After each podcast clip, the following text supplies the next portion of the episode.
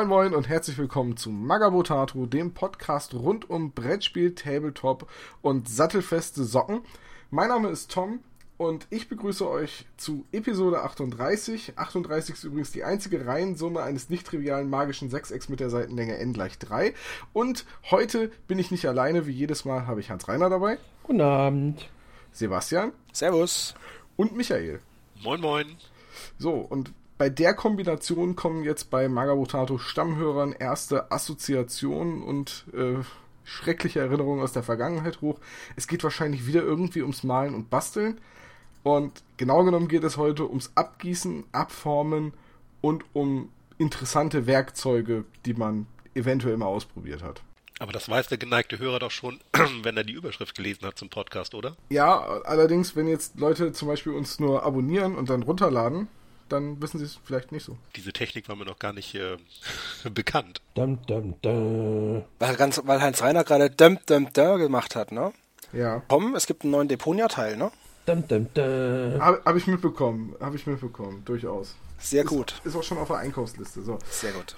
Also, erstes großes Thema heute soll das Abformen und Abgießen von Geländestücken, Kleinteilen oder eben allem Möglichen äh, sein. Deswegen haben wir auch Michael dabei. Du hast ja eine längere Videoreihe bei TWS dazu gemacht. Das stimmt. Ich habe mich da auch schon das ein ums andere Mal dran probiert und soweit ich weiß, hat Hans Reiner auch schon mal Resinguss probiert. Jupp, ich habe mal Basis für meine Convergence of Cyrus gemacht. Okay, gut. Ich wollte sowieso nicht unbedingt mit dem äh, experimentellen Gießen von Sebastian anfangen, sondern ganz gerne mit dem quasi, was wir alle schon mal gemacht haben. Ich schätze, das ist eine Form erstellen, um damit dann Stevalin bzw. Gips oder eben Keramin zu gießen.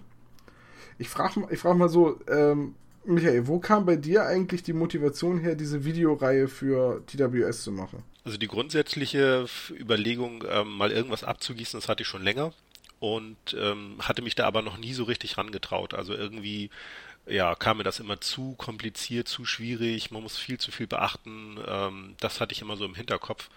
Und dann hatte ich mir mal ähm, von Battlefield Berlin gab es die so kleine Stäbchen, äh, mit denen man Oberflächen ähm, abformen kann. Die die sind so groß ungefähr wie ein Schokoriegel, werden in heißes Wasser gepackt und dann kann man sie auf eine Oberfläche draufdrücken und ähm, dann hat man quasi so eine kleine Form. Damit kann man allerdings wirklich nur ganz grob mal irgendwie eine Struktur oder vielleicht eine Base abformen, aber sobald man rechte Winkel in dem Objekt hat, dann wird es schon schwieriger, weil man diese Masse, das ist halt, ähm, wenn man es halt warm gemacht hat, ist es so ungefähr so ein bisschen so wie Kaugummi. Ähm, aber man kommt halt nicht wirklich in die Ecken rein. Und damit hatte ich dann mal ein bisschen rumprobiert. Und dann dachte ich, na gut, jetzt äh, ist eigentlich der nächste Schritt wirklich mal ähm, mit, mit Silikon zu hantieren. Und dann hatte ich ein bisschen rumgefragt, ein bisschen im Internet recherchiert und ähm, bin dann auf einen Anbieter gestoßen, wo ich mir dann Silikon bestellt hatte. Das war Troll Factory. Und damit habe ich dann erstmal losgelegt. So, und dann ganz einfache Sachen. Ich hatte mir irgendwie eine kleine Kiste aus ein paar Resthölzern gebaut und ähm, damit dann angefangen, mal äh, eine Form zu erstellen. Und das ging so erstaunlich gut und so erstaunlich schnell, ja, dass ich dann gleich irgendwie Mauerziegel gemacht habe und ach, vieles mehr. Ja, du hast ja neben Mauern und Ziegeln hast du ja auch dann quasi eine, eine Burgruine mit. Das waren aber mit bestellten Formen, ne? Nee, nee, die Formen waren auch selber gemacht. Also die Ziegel. Ach so, aber nach Vorlage sozusagen. Genau, also die Form oder die Ziegel, an denen ich mich orientiert hatte, die waren von Hearst Arts.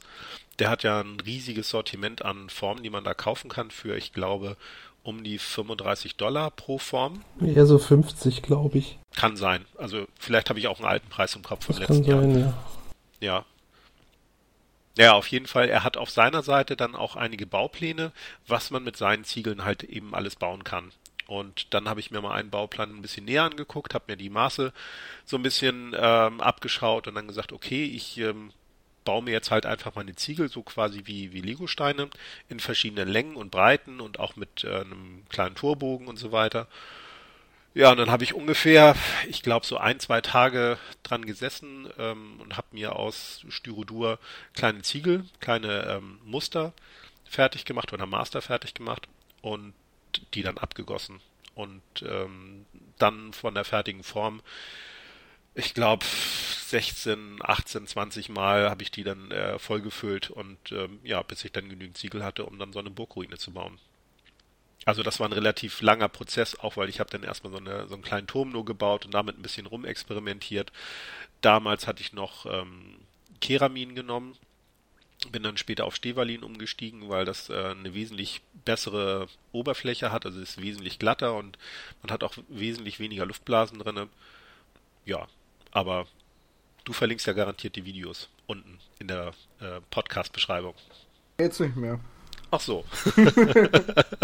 ja gut, das war, Hans-Rainer, was war so deine Motivation, das Abgießen mal auszuprobieren? Also ich habe es auch ursprünglich mit, äh, ganz ursprünglich mit diesem, ach, ich vergesse den Namen von dem Kunststoff, ich weiß aber, was du meinst, dieser in, in warmem Wasser schmelzbare Kunststoff, um äh, tatsächlich mal einzelne Bits, die ich doppelt gebraucht habe, ähm, abzuformen. Das war so die ganz ursprüngliche Sache. Man kennt das, da fehlt dann irgendwie eine Hand oder sowas. Damit fing das an und das, da drückt man dann so Green Stuff rein und kann Zeug relativ einfach modifizieren und nachbauen. Ich weiß, ich hatte da äh, unter anderem ein Schwert komplett umgebaut und wollte das für ein paar Truppen haben und habe das dann mit Green Stuff abgeformt und dann habe ich irgendwann auch angefangen für Gelände Gipsform, also Form für, zum Gipsguss zu machen, auch dann mit Resin von der Troll Factory. Das ist also ein ähnlicher Werdegang. Und ähm, dann war tatsächlich der entscheidende Punkt für mich, äh, als ich angefangen habe, meine äh, War Machine Armee zusammenzustellen, Convergence of Cyrus, weil ich wollte Pflasterstein-Bases haben und keiner der Anbieter für Resin-Bases hatte was im Programm, was mir so wirklich gut gefallen hat. Und ähm, es gibt von einer Firma so Pflastersteine zum selber Bases pflastern, die heißt Juvela. Ähm, das ist auch ganz nett, bis du dann halt irgendwann feststellst, dass du irgendwie eine halbe Stunde für so eine 50 mm Base brauchst. Und naja, ihr wisst ja, für War Machine kann man schon relativ viele Figuren brauchen. Ich habe dann irgendwann mal hochgerechnet, wie lange ich brauche, für alle meine Figuren die Bases von Hand zu pflastern. Und habe festgestellt, dass ich da wahrscheinlich noch in einem Jahr dann am Pflastern sitze. Also habe ich dann äh, selber Bases gepflastert, habe die abgeformt mit äh, Silikon und habe sie dann erstmal, weil ich geizig war und es auf die Schnelle haben wollte, mit Gips gegossen.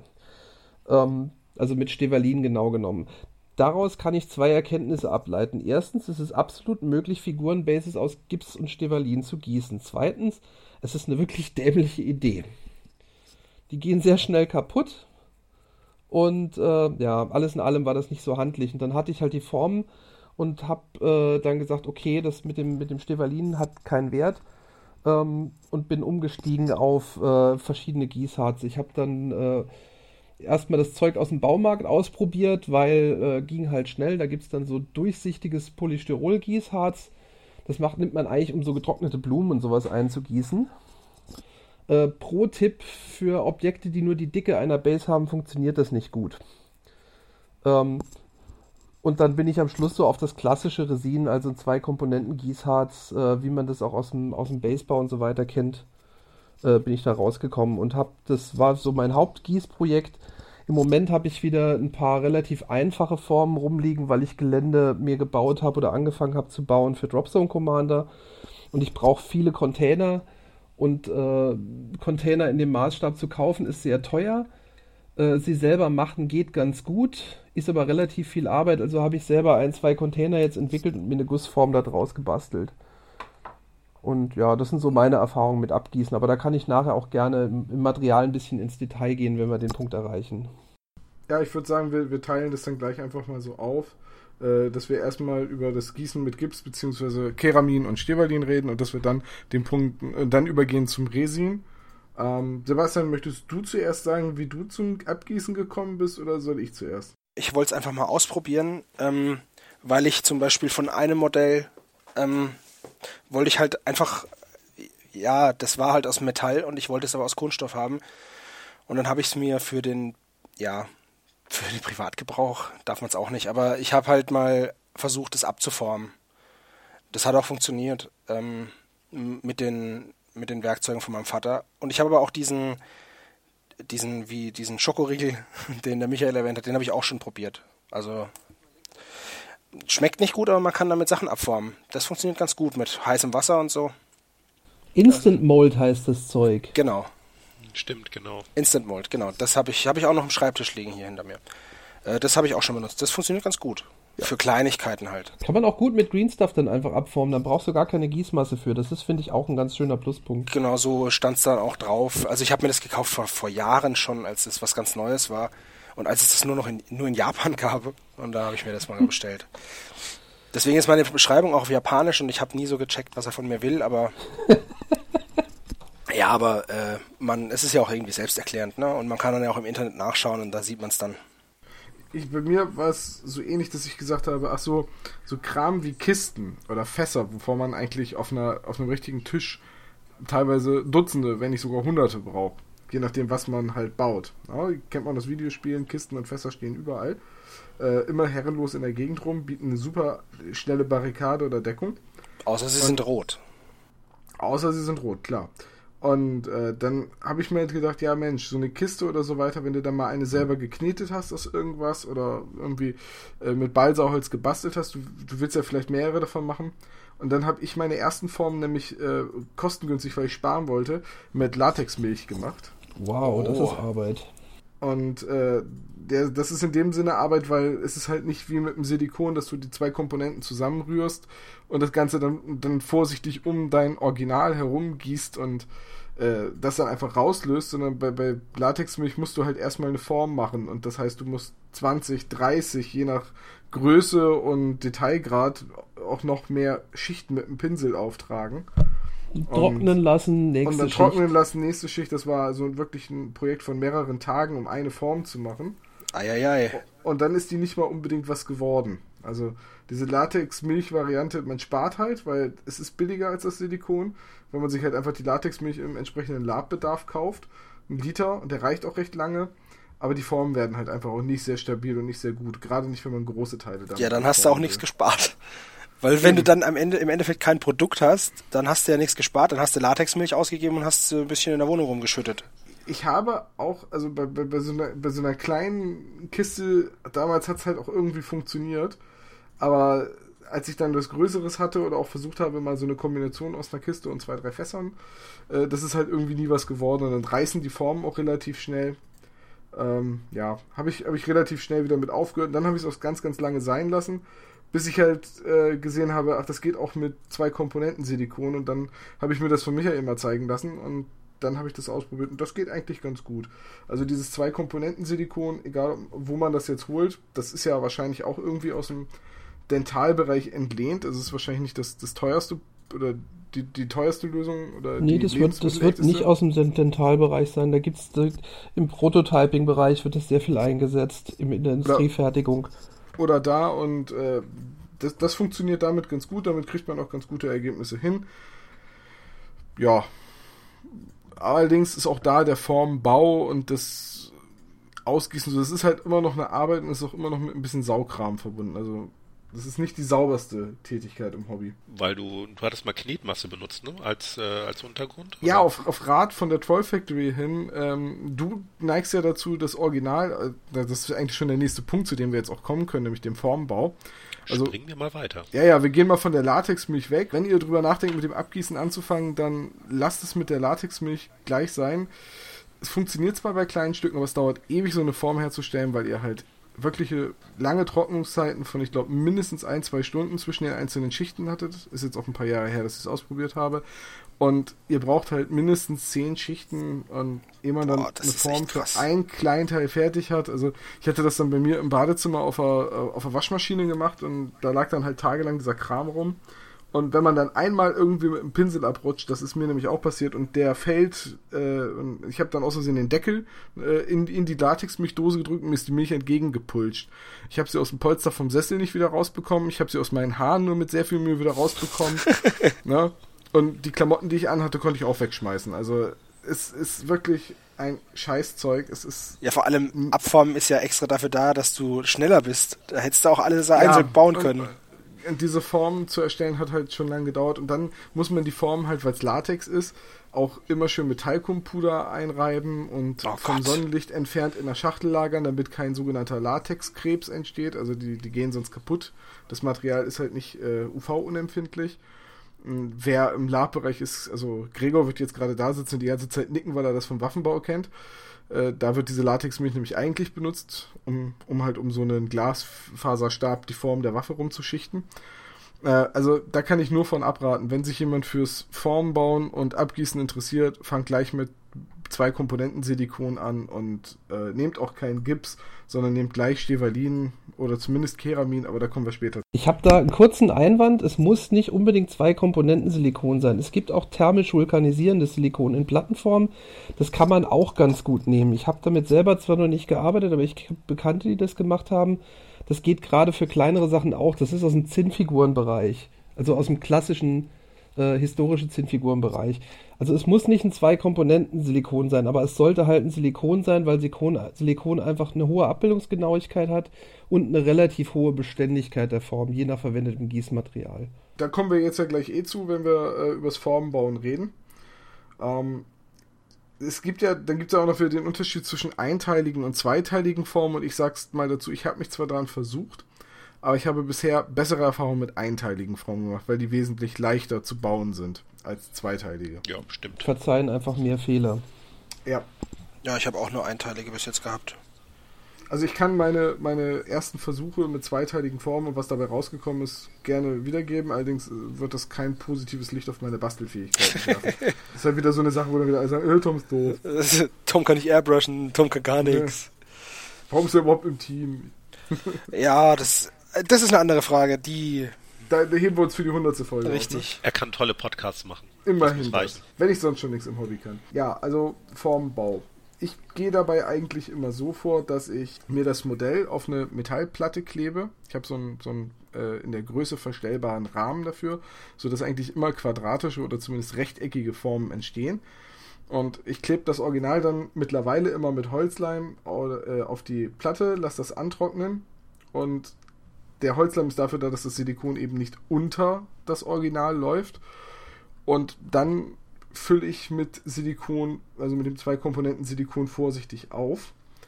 Ich habe eine Zeit lang, ähm, wie heißt diese nicht aushärtende Knete? Plastilin, glaube ich. Knete halt umgangssprachlich, ne? Ja, es gibt ja aber auch, also ich, das war glaube ich Plastilin, was ich benutzt habe.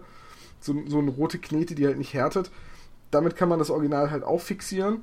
Allerdings hat man dann an der Form und am Modell auch immer irgendwie noch diese Knete und die hat man relativ schnell überall die finde ich, die finde ich tatsächlich nicht so gut geeignet. Diese Holzleim-Variante ist da etwas besser in meiner Erfahrung. Zumal du mit der Knete ja auch immer das Problem hast, dass dir so ein Millimeter vom Original verloren geht. Weil ja, weil, weil das Modell halt reinstecken musst. Genau. Das Original musst du halt immer reinstecken in die, in die Knete. Das, das kommt auch noch hinzu, ja. Und du hast halt auch keine glatte Oberfläche, also bei der Form nachher. Also die Form nimmt ja dann quasi diese gewellte ähm, Struktur von, von der Knete an. Also außer du hättest die Knete jetzt komplett glatt gerollt. Aber wenn du halt ähm, beschichtete Pappe nimmst, also ich nehme meistens Schaumpappe, dieses Foamboard ähm, aus dem Bastel- oder Architektenbedarf und da hast du halt wirklich eine glatte Oberfläche. Ja, wobei das geht bei der äh, Knete auch ganz gut, wenn du die Knete auf der Unterlage, also bei mir diese Metallplatte halt ausrollst, so flach drückst dann ähm, Küchenpapier drüber, also so, äh, Backpapier drüber und dann einmal mit dem Nudelholz rüber und das einmal glatt streichst, dann ist die Oberfläche auch ziemlich eben. Aber du verlierst halt tatsächlich immer einen Millimeter oder so vom, vom Original, da das ja auch in der äh, Knete halten muss. Denn das ist mir auch schon passiert. Ich habe mal versucht, was, was ich aus Balsaholz gebastelt habe, abzugießen. Und also ich habe nicht damit gerechnet, dass der Auftrieb von dem Holz stärker ist als ähm, die, die Festigkeit, die Haltkraft von der Knete und dann ist es halt, nachdem ich die Form irgendwie 10 Minuten stehen hatte, aufgeschwommen und schwamm oben im Silikon und dann konnte ich beides wegschmeißen, weil ich das Original da auch nicht mehr rausbekommen habe. War es auch hohl, das Original? Ja. Ja, einen schönen da, Auftrieb gehabt. Da habe ich total nicht mit gerechnet, dass das dass, dass so viel Auftrieb generiert. Da hätte ich aber auch nicht dran gedacht. Das ist auch wieder so eine Sache, da denkt man ja nicht drüber nach, dass das in Silikon schwimmt. Ja, es muss halt nur genug Luft einschließen und leichter sein, ne? Ich weiß schon, wie was schwimmt. Also ich weiß schon, wie dieser Vorgang funktioniert. Ja, ja, ich habe ich hab auch, hab auch blöd geguckt. Dann saß ich so, das war einer dieser Momente, ja, ich bin doof. Da, hab ich, da hätte ich auch dran denken. Ja, das ist so ein Fehler, der will einfach einmal gemacht werden. Ja, dann macht man den auch nie wieder. Genau. Ähm, Ja, aber das ist so diese Vorgehensweise. Der Vorteil bei so einem verstellbaren Metallrahmen ist, den kann man immer wieder benutzen. Die Architektenpappe muss man halt wegschmeißen danach. Allerdings ist die jetzt auch von der Menge, in der man sie für geringes Geld kriegt, sowieso in der Hinsicht ein Wegwerfartikel. Ist halt ein Bastelmaterial, ne? Ja, und ich finde, äh, es ist halt wesentlich einfacher in der Handhabung. Und ähm, also wenn ich mir halt gerade dieses immer mit der Knete und äh, vorstelle und dann noch mit Papier drüberlegen, das Ganze ausrollen, so hey, ich nehme einfach ein Stück Architektenpappe, ich habe immer irgendwelche Reste äh, vom Basteln über, die, die lege ich beiseite. Und ähm, dann nehme ich halt auch immer so ein 5 mm dickes Stück, ähm, lege es an die Außenseite von meinem Objekt und baue dann in 5 mm Abstand ähm, die Wand hoch. So, das sind halt vier Streifen, die ich dann nochmal zurechtschneide, die kommen da rum ähm, das geht total schnell und dann auch jeweils mit äh, reichlich Holzleim. Das Ganze ist dann nach irgendwie einer, weiß nicht, halben Stunde komplett getrocknet und äh, dann kann das Silikon rein. Und den Vorteil, den du dabei hast, ist halt auch, ähm, dass du die Architektenpappe so zuschneiden kannst, dass es möglichst nah an dem Original, an deinem Werkstück dran ist, sodass du Material sparst und vor allem Silikon sparst. Und das ist ja beim Abgießen mit das teuerste. Also es gibt ja auch viele, die immer ganz schick eine, eine Lego-Mauer drumherum bauen und da hast du eigentlich immer zu viel Abstand. Sprich, du verbrauchst einfach mehr Silikon als, äh, als nötig. Das hätte ich jetzt zum Beispiel nicht gedacht. Ich wollte nämlich gerade fragen, ich habe das auch schon ganz oft mit Lego gesehen. Das kann man doch auch relativ eng bauen, oder? Ich mach's mit Lego und außerdem ganz ehrlich, man sollte es auch nicht zu eng machen. Also wir, wir, müssen auch ganz dringend aufpassen, den Leuten zu sagen, einer der größeren Fehler, die man bei solchen Silikonformen machen kann, ist, die Wände zu dünn zu machen. Das ja, wenn die Wandung nichts ist, ja, das stimmt. Das ist einer der wenigen Wege, wie man tatsächlich, auch wenn man harmloses Gießmaterial wie Stevalin benutzt, eine Form relativ schnell kaputt kriegt, wenn man an dem, am Material zu sehr geizt. Ja, es kommt ein bisschen auf die Größe des Objektes an. Also wenn du kleine Sachen machst, wie jetzt einzelne Ziegel, die quasi nur einen Zentimeter hoch sind, dann reicht auch eine Wand aus von 5 Millimeter an der Außenseite. Aber wenn du natürlich irgendwie, keine Ahnung, einen Container für einen 28 Millimeter Maßstab, wo eine Längsseite vielleicht 10 Zentimeter lang ist, da sollte man natürlich nicht irgendwie nur 5 Millimeter Außenwand nehmen. Also, und 5 Millimeter genau kriegst du es mit Lego zum Beispiel gebaut. Das ist überhaupt kein Problem. Ich wollte gerade sagen, das ist, die sind doch mit diesen Einser-Nüppeln da, das kann man doch relativ also ich, ich, ich weiß es nicht, ich habe es noch nie gemacht, deswegen, ich habe immer, ich habe immer ähm, irgendwelche Plastikreste genommen oder alte Schachteln, die halt gut gepasst haben. Und da mein, da ich das alles bei meinem Vater im Labor gemacht habe, ähm, waren das halt meistens irgendwelche alten Schachteln von irgendwelchen Bohrern und die waren eh immer winzig. Von daher hatte ich das nie. Ich habe noch nie eine Form jetzt so gebaut. Äh, deswegen kann ich da eigentlich nicht mitreden, aber ich denke, mit Lego müsste das doch voll gut gehen. Was ich mir dann denke, ist halt, schließt das Lego eng genug ab zwischen den Steinen, dass da nichts dazwischen läuft, weil das Silikon ist kriecht ja in jede Ritze, ne? Ja, es läuft mit rein. Also du hast dann an außen an der Form siehst du genau die Naht der Lego-Steine, wo sie aufeinander gesessen haben. Aber also habe ich online gesehen. Ich habe noch nicht mit Lego-Steinen Ja, hast gebaut. du. Also ich habe es schon aber, gemacht, hast du, aber es läuft nicht durch. Also du kannst die Lego-Steine danach noch verwenden und auseinanderbauen wieder. Nicht, ja. dass die dann irgendwie zusammenbappen, ja. weil das wäre natürlich auch blöd. Kannst du. Manchmal muss man sie halt äh, nach zwei, drei Abformvorgängen muss man die Legos zwischendrin halt hin und wieder ein bisschen sauber machen, sonst passen sie irgendwann nicht mehr aufeinander, weil die Silikonreste an der falschen Stelle sind. Ja, ähm, gut. kann halt immer mal passieren, aber. Aber Lego kann man ja Lego auch in die Waschmaschine schmeißen. Also wenn, der Punkt ist halt, wenn man Lego daheim hat, kann man das machen. Ansonsten ist ein Set Lego kaufen halt auch nicht so billig, dass man nicht mit der Architektenpappe im Zweifelsfall wieder sinnvoller und günstiger fährt. Aber da möchte ich mal wissen, wer kein Lego zu Hause hat. Ich. Echt jetzt? Ja, ich habe ein Lego Jack Sparrow, äh, Entschuldigung, Captain Jack Sparrow. Oh Gott. Du hast kein Lego mehr zu Hause, das wolltest du sagen. Ja, ich habe noch eine ganze Tonne, die bei meiner Mutter Okay, also hast du Lego zu Hause. Das wäre. Nein. Also du müsstest nicht praktisch. Zu Hause. Genau, du musst ja, ja erstmal holen fahren. Und ich würde mein Lego halt nicht mit Silikon einsauen wollen. Du musst es holen fahren, lasse ich aber nicht gelten. Weil du musst doch Silikon holen fahren. Nee, nee das, das kannst du dir nach Hause geliefert. Ja, gut. Und in der Zwischenzeit, in der Amazon die Drohne sendet, kannst du ja das Lego holen. Du, es gibt ja. Leute, die wohnen ein paar hundert Kilometer von ihren Eltern weg. Die sollten die Lego dann aber auch zu Hause haben. Wir führen jetzt hier nicht die Lego-Diskussion. Man sollte Lego zu Hause haben. das okay. gibt's, gibt's doch nicht. Kann er nicht George sagt, jeder Amerikaner sollte einen Staubsauger im Keller haben. Guter Vorschlag, George. Ja. Was ist ein Staubsauger? Haben, äh, gehen wir mal davon, halten wir mal fest, nicht jeder hat Lego zu Hause. Die Architektenpappe kriegt man relativ günstig äh, im Künstlerbedarf oder halt auch im Architektenbedarf, wobei sie da, glaube ich, nicht so günstig ist. Äh, zumindest bei den Online-Shops, bei denen ich mal geguckt habe, war sie vergleichsweise teuer. Ähm, und sie erfüllt halt total ihren Zweck für das Formbauen. Und klar, bei, bei großen Stücken sollte man auch die, die Wandstärke groß wählen, weil wenn da erstmal so eine gewisse Menge Stevalin in der Form drin ist, das, das hat ja auch, das drückt ja auch dann nach außen. ja, total. Von, da, von daher, da muss man klar vorsichtig sein. Aber gerade bei kleinen Teilen äh, erachte ich, glaube ich, die Lego-Methode als ein bisschen verschwenderischer vom Material her. Aber letztendlich ist beides praktikabel. Ich glaube, darauf können wir uns einigen. Auf jeden Fall. Was man noch dazu sagen sollte, man sollte ein Trennmittel benutzen, mit dem man die Form vor dem ersten Abguss einmal einsprüht, also beziehungsweise das Original. Denn ähm, dann kann man das Silikon halt leichter, also die Silikonform, wenn sie dann ausgehärtet ist, kann man dann leichter vom Objekt dann wieder trennen. Wobei ich da aus eigener Schusseligkeit sagen kann, das Trennmittel ist nicht zwangsläufig notwendig. Ich hab's nämlich und vergesse es jedes ja, Mal. Also Sehr es gut. hängt sehr davon ab, was du damit abgießt. Ähm, wenn du poröse Werkstoffe abgießt, also wenn du zum Beispiel ein Vorbild aus Holz machst, kann das deutlich angenehm sein. Wenn es ein feinfaseriges Holz ist, ist es weniger ein Problem, als wenn du was grobporiges hast.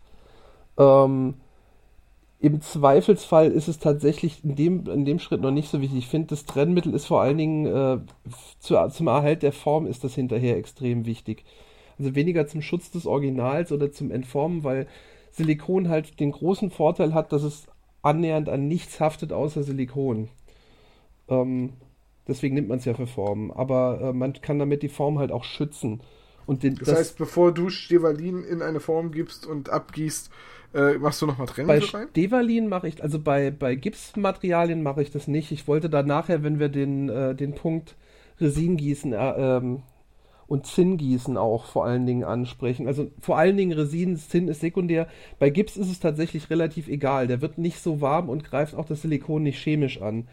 Ähm, das ist kein Problem. Problem wird es immer dann, wenn du ein, ein entweder sehr stark thermisches, äh, wie, wie bei Zinn hast, oder auch ähm, wenn du, wie bei der Resinaushärtung, einen relativ aggressiven chemischen Prozess hast. Ähm, Resinguss greift Silikonform immer an und äh, die Lebensdauer ist da deutlich gering und die verlängert man erheblich, wenn man Trennmittel benutzt. Dazu kann ich später nochmal was sagen, weil ich hatte mich genau über dieses Thema nochmal mit Tobsen auf der Taktika unterhalten, ähm, der mir da auch noch einiges erzählt hat. Aber einen Schritt nochmal zurück, du hattest gerade eben von Holz gesprochen, Hans-Reiner. Ähm, wenn man Holz ähm, als Original hat und damit dann äh, oder davon dann eine Silikonform erstellen hilft, möchte. habe ich schmerzlich merken müssen.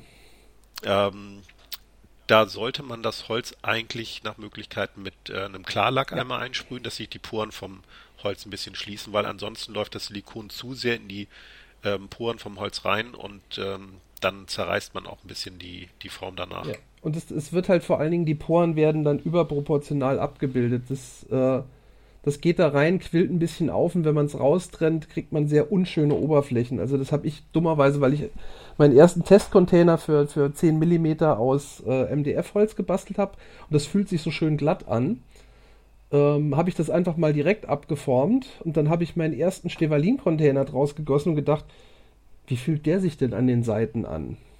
Merke, das Silikon quillt in das Holz ein bisschen rein, weicht es auf und du kriegst halt eine blöde Oberfläche dadurch. Was jetzt bei einem Holz, das ein Holz darstellt, nicht schlimm ist, aber wenn du Holz nimmst, um ein anderes Material quasi darzustellen im Modell, äh, ein Stahlcontainer mit irgendwie rauen Wänden sieht ein bisschen doof aus. Ist halt verrostet. Ich wollte gerade sagen, außer es ist Rost. Ja, aber der wäre dann bestünde quasi nur noch aus Rost. Ein russischer Container halt. Danke. Ja, kein Ding. Gerne. Ich bin immer froh, besser. wenn ich helfen kann. Na klar, siehst du, Hans-Reiner. aber ich wollte noch was sagen, äh, wegen thermischer Ab Abbindung und so. Ähm, Gips wird aber schon ziemlich warm. Ja, aber, ja, aber nicht so warm. Also, Also, äh, was, was heißt, was von, von wie warm reden wir? Also, ich finde, Gips wird teilweise echt heiß. äh, kommt wir reden bei Menge an. Resin von Temperaturen, die weit über 100 Grad liegen. Ja, gut, nee, dann wird Gips weit nicht so über heiß. 100 Grad. Okay, nee, das wusste ich größer, Je größer das Objekt, also Gips wird auch, je mehr Volumen du hast, es aushärtet, umso heißer wird der Gips. Ähm, das ist bei Resin halt auch so. Das härtet auch immer schneller aus, je mehr Volumen du hast. Deswegen sollte man da Gießlinge auch nicht über eine gewisse Größe bringen. Abgesehen davon, dass die Schweine teuer werden, ist das tatsächlich dann auch chemisch irgendwann gefährlich, weil es so heiß werden kann, dass es kocht, durch die Gegend spritzt und äh, ja. Da siehst du wieder was gelernt, weil ähm, das muss man auch mal sagen. Also, Also ich wusste es- das nicht. Es ist tatsächlich so, das ist bei Resin ziemlich tückisch. Das, da wollte ich nachher, wenn ich zum Polyurethan-Gießharz komme, weil ich meine Basis damit nicht zum Aushärten bekommen habe. Da war das Gesamtvolumen so gering, dass die, Temperat die, für, die Temperat äh, für die Reaktion nötige Temperatur nicht erreicht worden ist. Und äh, dadurch ist das nie richtig ausgehärtet. Ich habe es dann irgendwann mit einem Heißluftföhn geföhnt, das hat geholfen. Ähm, während du, wenn du größere Mengen anmischst, musst du irgendwann tierisch aufpassen, weil je größer das Volumen ist, umso schneller läuft die Reaktion dann ab, weil die sich selber antreibt durch die eigene Reaktionshitze. Darf ich an der Stelle vermerken, wir, sa- wir haben den Formbau im Prinzip verlassen und sind jetzt bei der äh, ja. Thermik oder wollen wir nochmal zum Formbau zurück? Ich würde nochmal zum Formbau zurückgehen. Dann tu mir doch den Gefallen und tue dies und über thermische Genau. äh, Temperaturen und so reden wir dann später nochmal. Genau. Ähm, also wa- was mir ganz wichtig ist, ich habe damit gerade bei, bei tiefen Formen die Erfahrung gemacht, ist halt wirklich nicht am Wandmaterial zu sparen. Weil irgendwann reißt das Silikon, also gerade dünnes Silikon reißt halt doch relativ leicht. Ich mache inzwischen selbst die kleinsten Formen, so teuer ist das Material nicht, so dass die Wandstärke eigentlich nie unter einem Zentimeter liegt. Ähm, bei tiefen Formen eher noch ein bisschen mehr eigentlich, weil ja, man, man kann da Material verschwenden, aber wenn du nach 15 Abgüssen eine Form neu bauen musst, weil sie dir halt beim Rauspopeln von Werkstück Nummer 15 gerissen ist, dann beißt du dir in den Hintern, weil dann hast du nicht 10% mehr Silikon verbrauchst, dann verbrauchst du 100% mehr. Hast du in deinen Objekten ähm, sehr viele Winkel und Vertiefungen drin oder sind das eher glatte Das Oberflächen? sind relativ glatte Oberflächen, aber wenn die Form halt 6, 7 Zentimeter tief ist, dann musst du das halt auch so weit auseinander biegen, dass du es rausnehmen kannst.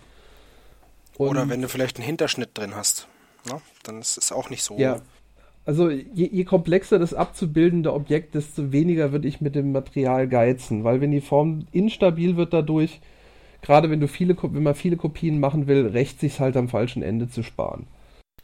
Also ich kann da nur sagen, dass ich diese ähm, Ziegelform, die ich ja quasi mit als erstes gemacht habe, da sind ja auch so ein paar ähm, geschwungene Formen. Die sind und, aber ähm, flach. Die sind extrem flach alle. Nee, Moment, nicht, nicht die normalen Ziegel, die meine ich nicht, sondern auch die ähm, quasi Torbögen, die dann als äh, wie so ein Viertelkreis quasi sind. Aber die liegen doch auch flach. Die, der Viertelkreis geht ja nicht nach unten. Die gehen immer noch nicht tief in die Form rein. Das ist das, was ich meine. Ich rede nicht von der Größe von 7 cm. Ich rede davon, dass ich einen Würfel habe, der quasi 7 cm tief ist. Wie ist denn das, Michael, bei den Teilen von der Brücke? Habe ich bislang keine Probleme mit gehabt. Weil die gehen, die gehen nämlich ein bisschen in die Tiefe, ne? Du weißt Mhm. schon, diese, diese Ja. kleinen Ja, Seitenteile, stimmt. die du, die gehen nämlich in die Tiefe, wo ich das Original hier liegen habe. Weil das, das wäre jetzt sowas, das geht bestimmt 4, 5 Zentimeter locker rein.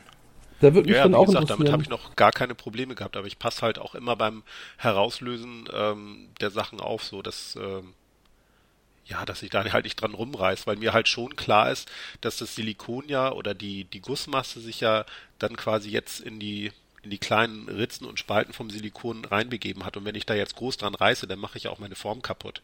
So, dann ziehe ich da den einen oder anderen Silikonzippel mit raus und irgendwann ähm, kann ich die Form wegschmeißen. Also da passe ich halt schon auf. Ja, gena- genau das Problem meine ich. Ich bin vielleicht dann auch etwas, äh, sage ich mal, der Ungeduldigere, der die Sachen dann halt auch etwas das zügiger sein, ja. entformt.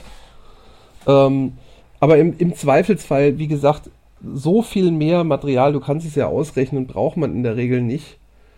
Ähm, also ich würde da halt beim Formenbau jetzt nicht unbedingt sparen. Ich will jetzt nicht sagen, dass man da exzessiv dicke Seitenteile machen muss, das wäre auch Quark. Aber, ähm, Aber wenn du, Entschuldigung, Ja. die, die Dicke der Seitenwand, also ähm, hat dann ja nicht unbedingt was mit der, mit der Kraft zu tun, wie du deinen ähm, deinen Abguss dann da rauspulst. Weil wenn du da weiterhin Kraft aufwendest, dann machst du ja trotzdem die Form an den Stellen kaputt, wo das ähm, Abgussmaterial ähm, an der Form, also quasi an den Stellen, diese, diese ganzen kleinen Details, dann ist die Dicke der Außenwand ja völlig wurscht. Damit habe ich keine Probleme. Da ist mir außer mit Resinabgüssen noch nie was hängen geblieben. So. Ähm, die Probleme habe ich dann tatsächlich eher damit, dass die Seitenwand einfach einreißen kann. Ach so. Mhm. Und das ist das Krass. Problem. Und je tiefer das Ding ist, desto größer ist die, weil du hast ja Scherkräfte. Du musst es ja auseinanderbiegen, um ein langes Stück rauszubekommen. Und die werden natürlich proportional, je größer das Werkstück ist, umso größer werden die Scherkräfte. Ja, zum Glück kannst du ja ähm, Resin, äh, Quatsch, Resin, Silikon auch mit Silikon wieder kleben. Äh, habe ich noch nie probiert. Das funktioniert. Also ich habe äh, mal ein, zwei Sachen ein bisschen reparieren müssen. Einmal, weil ähm, ich eine blöde Luftblase in der, ähm, in der Silikonform hatte. Und dann ist mir tatsächlich mal an einer Stelle, weil das auch eine, eine ganz dünne, feine Stelle war, äh, tatsächlich die Form ein bisschen eingerissen. Und da habe ich dann Silikon drauf getan und auch mit einem, äh, mit einem kleinen Spachtel, ähm, ja, quasi genau in, in wie man halt Leim irgendwo zwischen, äh, wie man halt Leim irgendwo zwischenschmiert, genau rein und ähm, das aushärten lassen, eine halbe Stunde und ähm, alles war wieder gut. Das kenne ich nicht. Das ist echt interessant zu wissen. Ja, das finde ich auch ein ziemlich cooler Trick. Wieder was dazugelernt. Ja, es geht mir so oft, wenn ich mit euch rede. Das ist echt so, du denkst so, ja, du hast voll die Ahnung, weißt genau, was du machst und dann kommt einer um die Ecke und weiß halt was anderes noch. Das finde ich total cool. Ja. Dafür machen wir den Podcast hier ja auch. Das ist ja auch so ein bisschen. Ach so, damit dafür? wir was lernen. Ja, damit wir was lernen. Das ist erstens Selbsthilfegruppe, Thera Th Therapie äh, und, und halt Stammtisch Smalltalk in einem. Die anonymen Tabletopper. Ja, im Prinzip schon. Die anonymen Bastler. Hallo, Oder Klebstoffschnüffler. mein Name ist Michael und ich bin abhängig nach Balsaholz. Hallo Michael. Und ich habe ein Holzleimproblem. Wollen wir mal von, also diese einteiligen Formen sind ja relativ einfach. Das funktioniert immer dann gut, wenn man ein Werkstück hat, das eine flache Fläche hat, die man nicht abformen will. Zum Beispiel, wenn man jetzt sich selber eine Kiste knetet, die Unterseite, wo man die draufstellt, auf a Base oder so, die ist ja in der Regel nicht modelliert. Das ist ja bei Kaufkisten genau das gleiche. Ähm, das gleiche mit, mit Fässern zum Beispiel auch oder ähm, weiß ich nicht, mit Zaunfehlen oder mit Bauteilen oder hier die Steine, die Michael selber geschnitzt hat, die waren ja auch nicht rundrum modelliert, die hatten ja auch immer eine flache Seite zum Abgießen, als, auch als Standfläche für das Original, wenn man die Form gießt und das funktioniert ja relativ einfach. Tricky, sag ich mal, wird's, äh, wenn man versucht, eine zweiteilige Form zu machen. Gerade bei Werkstücken, die eben keine glatte Seite haben, die später zum Befüllen der Form sich eignet. An der Stelle kann ich vielleicht mal kurz erzählen, wie ich ähm, zu, zum Bau der Brücke gekommen bin. Ähm, und zwar hatte ich irgendwann mal letztes Jahr im Sommer auf Facebook äh, die Frage gelesen, dass äh, jemand ein, ein richtig schönes äh, Hol äh, Haus gebaut hatte für einen 28 mm Tabletop. Richtig toll mit ganz vielen Details. Und er war schier am Verzweifeln, weil er meinte, er hätte jetzt schon 200 Euro für Silikon ausgegeben, aber er würde es ums Verrecken nicht hinbekommen, ähm, da, von dem Haus mal eine Form zu machen.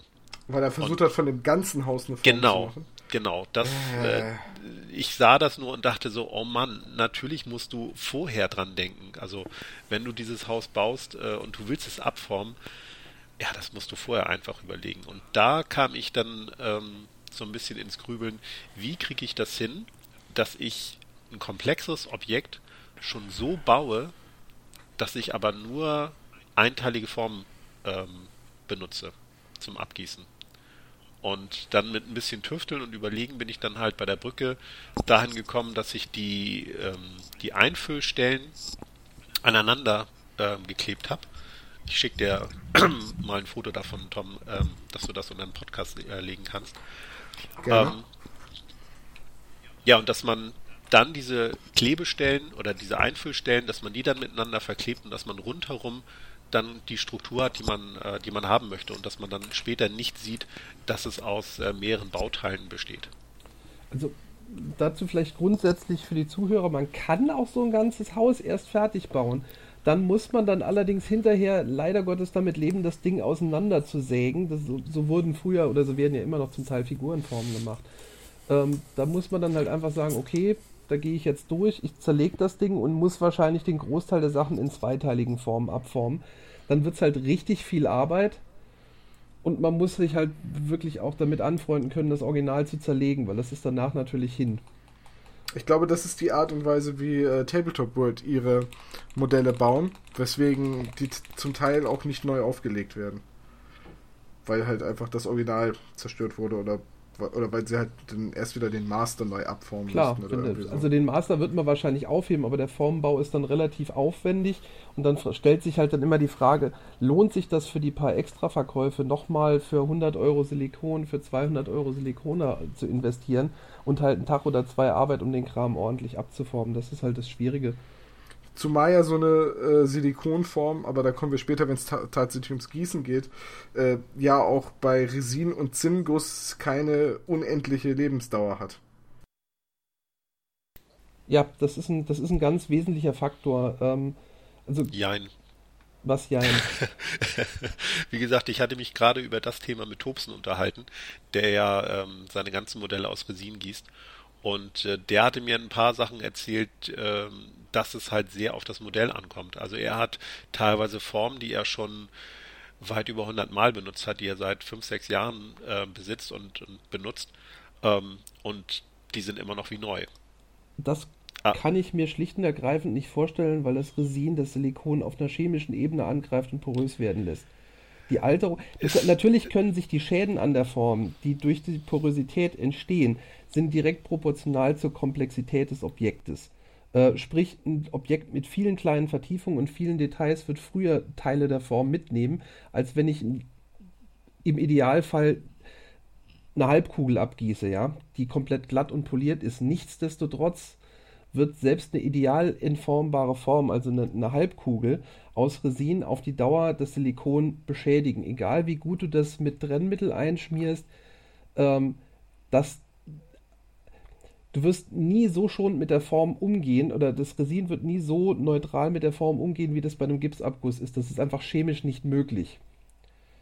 Nee, ich wollte nur deine, ähm, oder die generelle Aussage, die, die ich auch bis äh, vor der Taktika äh, am Kopf hatte, relativieren, dass man ähm, nicht unbedingt immer nur 30, 50 Abgüsse rechnen darf, bis dann äh, eine, eine Form durch das Resin kaputt gegangen ist, sondern dass es eben auch, je nachdem wie das Objekt gestaltet ist, dass es auch äh, länger halten kann. Das ist richtig, aber da muss man dann halt schon Glück haben, beziehungsweise da muss es dann auch einfach passen, weil wie gesagt, ähm, ich habe ganz popelige Pflasterbases abgegossen und die waren nach 30 Runden, haben die Formen angefangen Schäden zu zeigen. Und ähm, die, die waren jetzt nicht komplex, die waren nicht schwer entformbar. Ähm, Ja, aber du hattest Fugen zum Beispiel. wie gesagt, wenn du eine Halbkugel machst, kriegst du bestimmt 500 Abgüsse davon hin. Aber die Frage ist, was soll ich mit einer abgegossenen Halbkugel? Warst du nicht derjenige, der sich bei McDonalds dieses Ding mitgenommen hat? Burger King. Oder bei Burger King? Schön, dass du die Anekdote doch mal ausgräbst. Ja, gar kein Ding. Welche? Ich kenne sie nicht. Die hat er, das hat er letztes Mal erzählt, dass er, ähm, weil ich gesagt habe, ich bin halt rumgelaufen oder laufe immer rum und wenn ich eine coole Sache finde auf der Straße, dann hebe ich die auf, auch wenn es halt Abfall ist und ähm, total cool aussieht und dann verbastel ich das halt zu Hause. Und dann hat er gesagt, ja, er hat auch seiner Frau irgendwie, haben sie so, ein, so, eine, so eine Schüssel mitgenommen und dann hat er die abgeformt mit Gips. Genau, das gibt, gibt einen super schönen Sockel für irgendein Gerät. Das Siehste? Gipsteil liegt hier auch immer noch rum. Und vor allem hast du den Abguss dann ja auch noch gefeilt und geschliffen, dass der schön glatt ist. Ja, richtig, das gab dann eitel Freude, wie viel, wie viel Gipsstaub man so produzieren kann, ne? Ja. Zum Glück hast du ja so ein Atemgerät vom Airbrusher. Ja, aber als einziger wahrscheinlich, seine Frau nicht. Nee. Achso, Ich habe ja. ein Hobbyzimmer, da ist meine Frau nicht drin, von daher, Hast du auch so einen Zugluftdackel, dass nichts rauskommt? das ist ein Zugluftdackel. Das sind diese Plüschtiere, die man vor die Tür packt, damit eben keine Zugluft Nee, der die Rest unserer durchkommt. Wohnung steht unter Überdruck, das ist wie auf einem Ah, okay. Marineschiff, da kann, die Okay. Luft kann nur in mein Zimmer gehen, nicht raus. Ah, okay, gut. Clever. Brauchst du trotzdem Gell? einen Zugluftdackel, weil sonst kommst du ja unten rein und dann gleicht sich der Druck ja aus. Nee, und der geht dann nach außen raus. Du musst natürlich den Überdruck im Rest der Wohnung konstant halten, deswegen haben wir da eine Pumpe stehen. Ah ja, okay, alles klar. das macht, macht Sinn. Ist auch viel sinnvoller als ein Zugluftdackel. So ein Ding kostet 3 Euro, aber eine Pumpe? Ich möchte kurz anmerken, das ist, glaube ich, Sieht aber äh, scheiße aus. in kürzester Zeit die häufigste Anzahl Male, dass ich das Wort Zugluftdackel gehört habe. In einem sinnvoll verwendeten Kontext. Ja, siehst du mal. Also ob Sinn oder Unsinn, das lasse ich jetzt mal dahingestellt, aber Ja, zumindest konnte man dem Gespräch folgen. das ist korrekt. das ist ja schon mal viel wert. Ähm, Jetzt muss ich tatsächlich auf Amazon nachher mal gucken, ob es da Zugluftdackel gibt. Heißen die wirklich so? Ja, ja. Die gibt's auch als einfache also wir haben auch im Flur eine liegen, weil wir halt im Erdgeschoss wohnen. Und das ist aber, wir haben einfach nur so eine, so eine Rolle. Kein Tier. Passend. Eine Bettwurst. Ja, genau. Passend, passend zur. Eine Bettwurst ist was anderes. Eine Bettwurst, die Ja, kriegst, du dann, Bettwur- kriegst du dann später. Wenn du inkontinent bist, hast du oft mal eine Nein, Bettwurst. eine Bettwurst ist auch so eine Stoffrolle, so eine Nackenrolle. Die kann man auch Bettwurst nennen. Das habe ich noch nie gehört.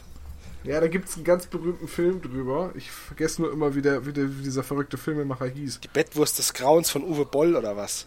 Nein, ich, guck, ich, ich google das jetzt. Ich google jetzt die Bettwurst. Ach du großer Also der Gott. Fachterminus heißt Zugluftstopper. Ja, gut. Danke. Zugluftstopper, nicht Zugluftdackel. Ja. Ja, aber Darunter findet man sie bei Amazon, aber Rosa auch von wenn man Braunheim. Zugluftdackel eingibt, findet man sie bei Amazon. siehste. Ja, Rosa von der- Braunheim hat Harpe Kerkeling geoutet. So eine Sau. Ja, und der Film Die Bettwurst ist von Rosa von Braunheim. Es gibt einen Film, der, hat wirklich, der heißt wirklich die Bettwurst. Ja, und er zeichnet sich dadurch aus, dass es irgendwie ein Dialog zwischen einem Mann und einer Frau ist und es ist halt 120 Minuten improvisiert. Also es gab kein Drehbuch. Ach du lieber Gott. Was eine Leistung.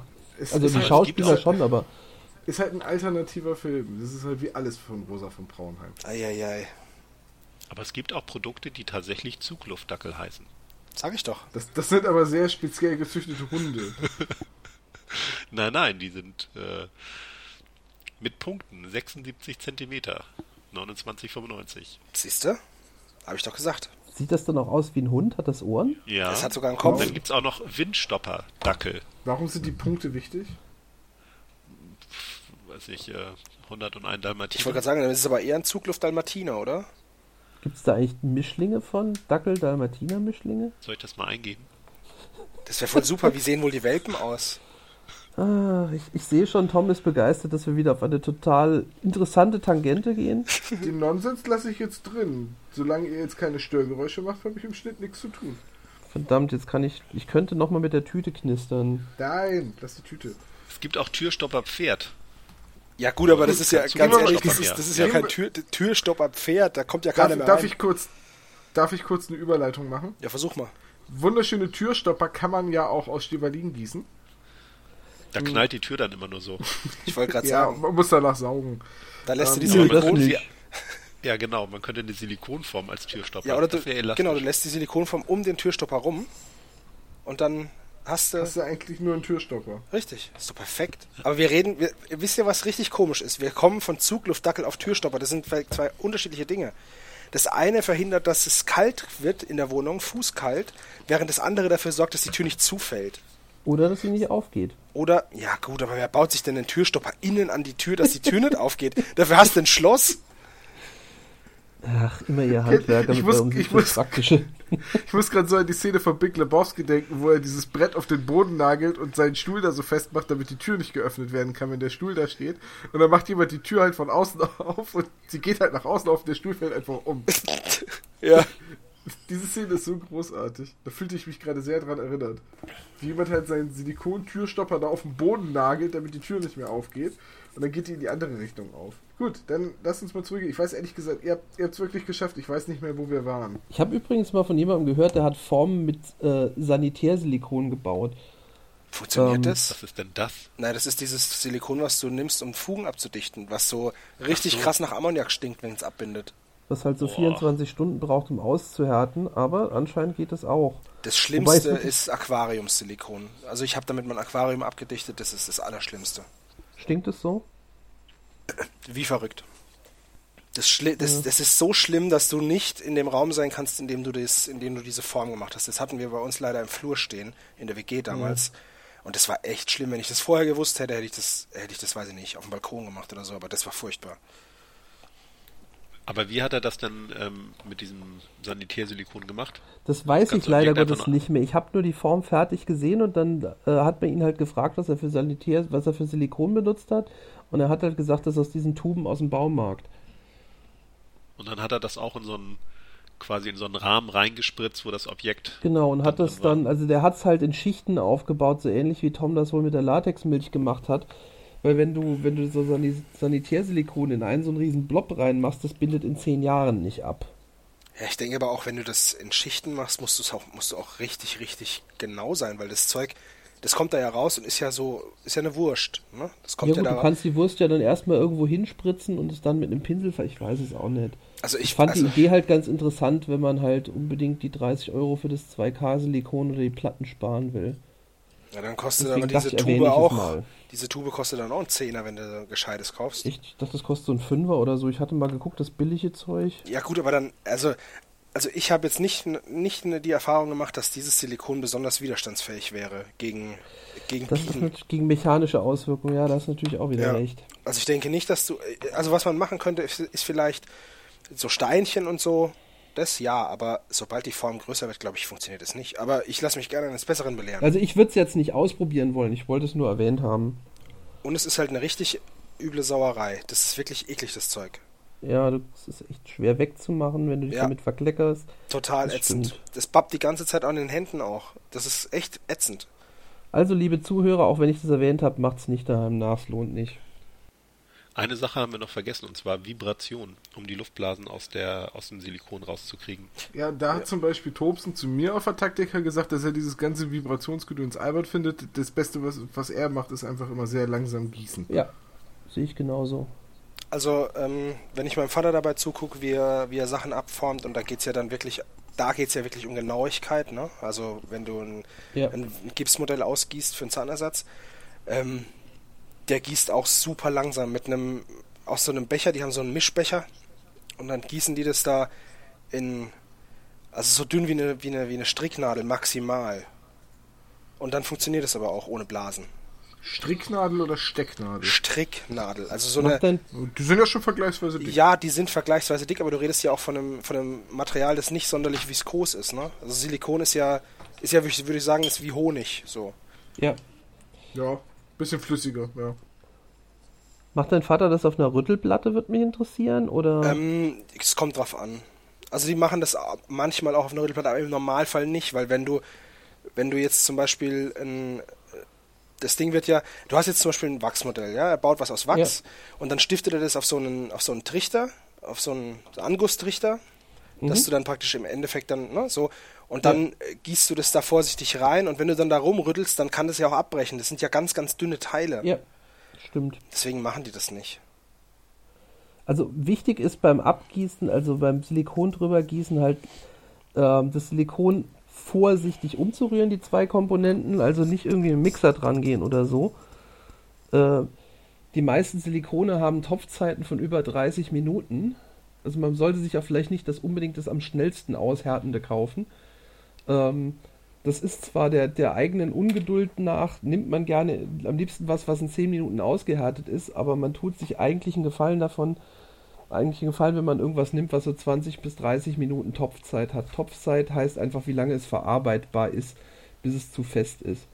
Ähm, dadurch kann man die Komponenten gemütlich mischen, kann sie auch nochmal locker 5, 10 Minuten stehen lassen, um zu entlüften, weil die Luftblasen kommen da genauso wie Toms Kiste auch gerne von selber wieder nach oben.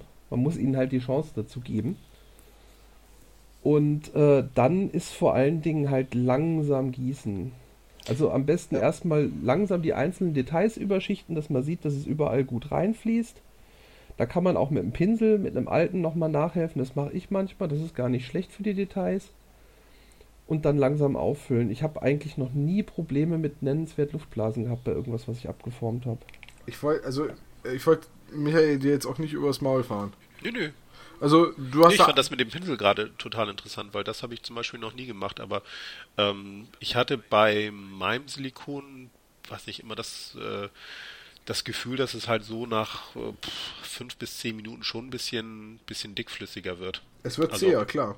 Ja, und ähm, da hatte ich dann immer das, ähm, ja, das Bedürfnis nicht, aber einfach vom Gefühl her so, ich ähm, gieße auch sehr vorsichtig und äh, mit einem ganz dünnen Strahl, ähm, damit sich eben keine, keine Luftblasen noch bilden können, beziehungsweise die Luftblasen aus dem, aus dem Topf äh, nicht möglichst mit in die, in die Form reinkommen. Aber ja, ich halte halt immer irgendwie diesen, äh, diesen Rambo dran und ähm, treibe damit dann die, die Luftblasen in der Form nach oben. Also für alle, die die Videos von TWS nicht kennen, Rambo ist eigentlich ein Nackenmassagegerät, so ein kleines Ding mit drei Standfüßen. Und äh, das benutzt du halt als Rüttler. Ja. Und ich habe so ein Rambo ja auch, weil ich ja quasi nach deiner Anleitung angefangen habe mit diesem Abformen und Abgießen.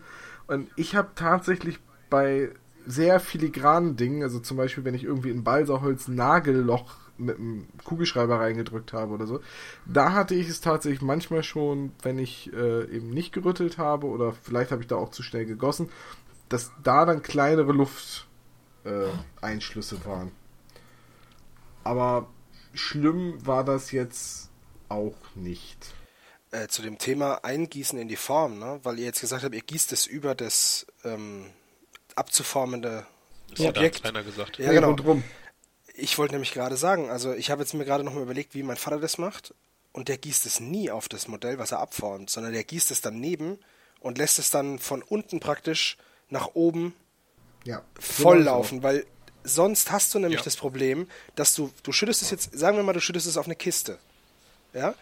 Und dann hat die Kiste ja jetzt zum Beispiel oben eine kleine Erhöhung, weil du noch so eine, so eine Lattung drauf gemacht hast, ja. Du gießt es jetzt in die Mitte und dann fließt es zu schnell an den Rand und fließt dann über diese Lattung drüber und hast dann unten drunter halt diese, die Gefahr von Luft. Nein, okay, so war das nicht gemeint und so mache ich das auch. Okay, nicht. weil du hast, also für mich kam das jetzt so rüber wie, du gießt ich es finde, vorsichtig da drüber und Nein, also ich gieße es in die Form ein. Äh, ich gieße es nicht über das Objekt selber drüber. Ich mache am Anfang ein bisschen was auf das Objekt drauf und verstreiche das mit dem Pinsel in die wirklich kleinen Details. Einfach damit ich sicher bin, dass es da reinfließt. Und zwar vor allen Dingen auch an den Seiten, wenn ich das manchmal muss ich, wenn ich eine zweiteilige Form mache, halt auch ein bisschen einbetten, um ganz sicher zu sein, dass in der Einbettungslinie wirklich überall Silikon da hinkommt, wo es hinkommen soll. Äh, und dafür gieße ich auf das Objekt. Ansonsten gieße ich danach dann auch in irgendeine Ecke von der Form und lasse es sich einfach auflaufen. Weil natürlich klar, so kann es sich dann auch besser entlüften. Äh, also sorry, falls das missverständlich war. Nein, ich schütte das jetzt nicht gezielt über das Objekt der Wahl drüber und hoffe dann, dass. Nee, das wäre albern. In der Tat, dadurch erzeugt man ziemlich sicher Luftblasen. Genau, deswegen, das wollte ich jetzt nur nochmal, weil für mich war das jetzt so, als würdest du es draufschütten. Aber dann gut, dass wir das geklärt haben. Ja, dann ist es jetzt auch jedem wichtig, klar. Nicht draufschütten. Genau, genau sondern daneben und ganz langsam und dann läuft es von unten nach oben voll und dann ist gut. Ich kreise sogar immer so äh, langsam um genau, das Modell. Das ist eigentlich so, das, was da, man am ehesten noch, ja damit es sich am gleichmäßigsten verteilt. Also ich würde gerne noch was zu diesem einteiligen Formenbau sagen. Und zwar, ich weiß jetzt nicht, wie das, ich habe noch nicht mit so Bastelsilikon oder wie auch immer man das jetzt nennt, gearbeitet, sondern immer nur mit diesem Dentalzeug. Und da ist es so, dass ich zum Beispiel ähm, tatsächlich, wenn ich jetzt, sagen wir mal, ich will ein Schwert abformen, ja? Irgendein x-beliebiges Schwert. Und das hat ja keine Seite, wo ich jetzt, wo ich es nicht, äh, nicht ausfließen lassen kann, ja? Ich habe das Schwert komplett übergossen. Also ich habe das äh, angestiftelt, ne, mit einem kleinen Wachsdrähtchen und dann habe ich das komplett zugeschüttet und aushärten lassen in dem Silikon und dann habe ich es mit dem Skalpell habe ich die Form seitlich aufgeschnitten. Das ist eine Möglichkeit, eine zweiteilige Form zu bauen. Und das war nämlich dann ich wollte gerade sagen, aber ich habe die nicht auseinandergeschnitten, die Form, sondern ich habe die nur so weit aufgeschnitten, dass ich das rauspulen konnte. Ja. Aber das, es bleibt sich dadurch trotzdem prinzipiell eine zweiteilige Form. Die und Idee man, von einer ein, mhm. ja. Ja, genau. Die Idee von einer einteiligen Form ist, dass du keine Angüsse hast, weil du keine Gusskanäle brauchst, weil du quasi von oben rein gießt und die Eingießöffnung die Bodenfläche des zu gießenden Objektes darstellt. Also ich hatte dann auch keinen Gusskanal, weil der halt einfach so dünn war wie ein Haar, sage ich jetzt mal. Ne? Also ein bisschen dicker schon, aber das war jetzt ein Millimeter. Also ich habe das dann, ich musste das dann beim Ausgießen habe ich halt mehr Kunststoff reinsch reinschütten lassen. Und als es dann, weil das Zeug halt unglaublich seine Form behält, das, das drückt es dann richtig wieder zusammen. Und das ich hat funktioniert. gerade zu verstehen, wo du dann, äh, das verstehe ich jetzt nicht so ganz, Pass auf, wo du, du nimmst Kunststoff eingefüllt hast. Ja, genau. Ich habe das dann praktisch auseinandergebogen und habe den Kunststoff da reinfließen lassen. Und es dann wieder zusammenquetschen lassen, dann wird dann, der Überfluss rausgedrückt. Genau. Ja, okay. Und das hat funktioniert. Mhm. Aber das hat, wie gesagt, das waren so meine allerersten Versuche. Ich würde es heute auch nicht mehr so machen.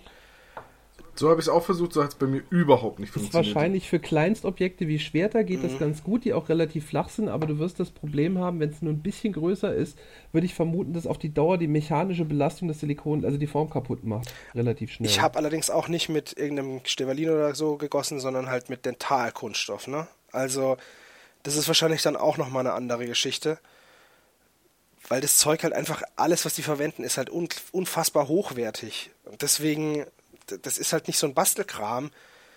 Ich würde es heute nicht mehr so machen, weil es viel zu teuer ist für so ein Schwert. Da kannst du dir, da kannst du dir eher nochmal das Modell kaufen, als dass du das dann da abformst. Oder du musst es 30, 40 Mal abformen, dass es sich dann lohnt. Habe ich auch so versucht, habe ich keine sonderlich guten Erfahrungen mitgemacht. Mit was hast du gegossen? Äh, ja, natürlich mit Stevalin. Ja, gut. Also ich habe ich hab bisher noch mit keinem anderen Material die Form ausgegossen als mit Stevalin. Vielleicht ist es einfach zu grob. Das ist super sowas. fein. Das Nein, ist feiner als der meiste Dentalgips. Ja, gu gut. Äh, wie gesagt, ich habe halt Kunststoff benutzt. Ja. Also mit Gips dürfte es schwierig sein. Einfach ja, weil, mit Gips hätte es nicht geklappt, nee. Weil Ste Stevalin ist ja, ist ja ein kunststoffveredelter Gips. Lass uns mal über, weil wir eh gerade schon damit angefangen haben, drüber reden. Wie macht man eigentlich dann so eine zweiteilige Form? Beziehungsweise haben wir da schon, habt ihr damit schon experimentiert? Ja, aber nicht zufriedenstellend. Na dann lass mal hören, woran es lag. Deiner äh, Meinung ich, nach. Ich weiß, dass ich die Wände zu dünn gemacht habe dadurch weiß ich auch, dass es Deswegen vorher die vehemente Verteidigung der dicken Wand. Genau, das ist das, was mir die Form einfach ziemlich schnell ruiniert hat. Da war das genau das. Ich habe gedacht, hm, das ist jetzt eh ein Experiment. Und äh, ich wollte da möglichst, äh, wie soll ich, ich hatte auch nicht mehr viel übrig, das war halt das Problem. Das war halt ein Experiment mit einem Rest Silikon, den ich dann noch rumliegen hatte.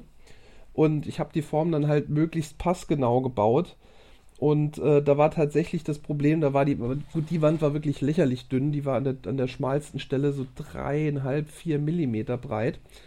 Und ähm, als ich dann das äh, Stevalin in die Form eingegossen habe, ähm, hat die Wand einfach nicht gehalten, hat sich ausgebeult. Ähm, ja gut, aber bei drei, vier Millimeter ist das ja auch klar. Ja, wie, wie groß gesagt, war denn das Objekt insgesamt? Hm. Ach so, ungefähr 5 auf 5 auf 5 Zentimeter. Also schon, ja. schon ein Klotz. Und ähm, ja, letzten Endes, äh, ich habe viel gelernt, allerdings immer noch nicht wirklich, wie man es richtig macht. Ich habe es erst versucht mit Knete einzubetten, damit war ich nicht zufrieden. Ich habe es dann mit flüssigem Wachs eingebettet. Das hat ein bisschen besser funktioniert es war halt nur ein riesiger Krampf, das flüssige Wachs hinterher vom Objekt wieder abzukriegen, um die zweite Hälfte zu gießen. Deswegen kann ich das nur bedingt empfehlen. Da brauchst du einen Dampfreiniger, dann geht es. Da kannst du ja, abdampfen. Ich habe erstaunlicherweise keinen Dampfreiniger daheim. Ich habe es ja, tatsächlich in den Topf mit heißem Wasser gelegt. Das funktioniert ähm, dadurch auch. ging es dann wieder ab. Allerdings hatten wir dann das Problem, dass ich einen wachsverkrusteten Topf in der Küche hatte, den ich meiner Frau erklären durfte. Ja, wenn du den natürlich stehen auch. lässt, ist halt nicht so geil, ne? Musst nee, schon... selbst wenn selbst ich habe sofort heiß noch weggegossen, aber du hast halt trotzdem Wachsreste, die am Topf anhaften. Vor allem Und hast du dann auch Wachsreste im Siphon, wenn du es reingeschüttet hast. Auch das. Wobei, das hat sie nicht gemerkt, lass uns nicht drüber reden. Aber ja, also es war. Was mit eurem Vermieter? Wir, Doch, sind, also wir sind weggezogen, wir hatten immer so Probleme mit den Abflüssen. Der, der Abfluss funktioniert noch, aber ja, also langer Rede, kurzer Sinn. Äh, ich habe es probiert und ich war nicht zufrieden mit dem Ergebnis, aber ich wüsste heute, was ich anders machen würde, um eine Chance zu haben, mit dem Ergebnis zufriedener zu sein. Ähm, insgesamt ist es, ist, es ist nicht einfach. Also um, um den Zuhörern kurz das Prinzip zu erklären, die Idee bei einer zweiteiligen Form ist, wenn man irgendeinen Körper hat, bei dem man keine offensichtliche flache Eingussstelle hat, braucht man halt, die meisten Figuren werden so gegossene zwei- oder mehrteilige Formen. Die wird dann sozusagen zusammengepresst, da gibt es Einfüllstutzen und da lässt man dann das Gießmaterial, egal ob das Resin oder äh, Gips oder was auch immer ist, reinlaufen und es breitet sich dann in der Form aus. Das Problem ist, dass man die beiden Hälften so bauen muss, dass sie zusammenpassen und dass man das Objekt trotzdem sauber abbilden kann. Und äh, damit das klappt, bettet man das halt in der Regel ein, sodass die eine Hälfte, die in der, in der einen Formhälfte nicht zu sehen sein soll, zum Beispiel mit Knete eingefasst wird, die man dann versucht an den Kanten möglichst bündig anzulegen und dann glatt zu streichen. Ich stelle fest, das ist echt blöd zu beschreiben. Ja, so habe ich es aber tatsächlich auch gemacht. Ich habe halt das Modell, äh, ich habe das Werkstück halt genommen und habe es zur Hälfte in Knete eingedrückt, halt in das Plastilin. Hab dann hab mir dann noch mit zwei Agitatorkugeln äh, Ankerpunkte gemacht. habe dann eine Schicht Silikon, also Trenn, Sprüh, äh, Sprühtrennmittel halt drauf, dann eine Schicht Silikon deckend, dann habe ich das Ganze umgedreht, habe das Stirber, äh, das Plastilin und die Metallkugeln rausgepult, habe wieder ein Trennmittel drauf gesprüht und habe von der anderen vor, äh, von der anderen Seite das Silikon draufgekippt, sodass die beiden Silikonhälften nicht aneinander haften durch das Trennmittel und ich dann eine zweiteilige Form habe, die halt durch die Agitatorkugel nochmal zwei zusätzliche Ankerpunkte zum eigentlichen abformbaren Objekt hat. Hat auch ganz gut funktioniert. Was halt nicht so gut funktioniert hat, war dann das Stevalin flüssig genug und gleichzeitig äh, in der richtigen Konsistenz zu haben, dass man es durch den Fließkanal sauber reinkriegt und dass es dann halt vor allem in der Form in jede Ritze reinläuft, in jede Rille reinläuft, weil du kannst nicht wie sonst in dem flüssigen Stevalin noch mit dem Pinsel ausbessern, sodass es in jede Fuge reinkommt. Da, da ist auf jeden Fall Vibration gut. Das ist, das brauchst du dann auf jeden Fall. Ja, also im, im, professionellen Gussverfahren nimmst du ja deswegen dann einen Schleuderguss oder einen Vakuumzug, wo du quasi ans andere Ende der Form noch einen Luftkanal bohrst, mit dem du dann das Gießmaterial reinziehst. Ähm, das dürfte ohne, ohne Vibrationen und ohne Unterstützung mit einem gipsartigen Material tatsächlich sehr schwer sein, wegen der enorm hohen Viskosität. Niedrigen Viskosität. Niedrigen, eher niedrigen Viskosität. Ja, wir sind hier auch immer noch voll im Hobbybereich, also das ist ja nicht. Äh die Massenproduktion.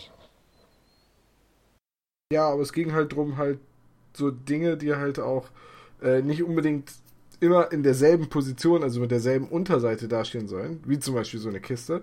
Äh, da ging es halt darum, die dann halt auch mal in unterschiedlichen Formen, also in unterschiedlichen Ausrichtungen positionieren zu können, ohne sie halt neu bauen zu müssen. Hast du, ähm, was hast du da gemacht? Du hast eine Kiste abgegossen, dann nehme ich mal an, ne? Ja, ja. Mir, mir ging es halt hauptsächlich, ich wollte halt ganz gerne, die Grundidee war halt möglichst schnell und praktisch schon eine äh, Batman-Spielplatte bauen zu können, einfach mit möglichst vielen verschiedenen Kisten in unterschiedlichsten Größen, als Deckung, als Sichtlinienblocker, aber auch als äh, größere erkletterbare Objekte und die Idee war so eine Lagerhalle zu haben wie am Ende von Indiana Jones und der letzte Kreuzzug. Äh, oh wow, okay, äh, dafür brauchst du äh, dann viele, viele Jäger Kisten. des verlorenen Schatzes.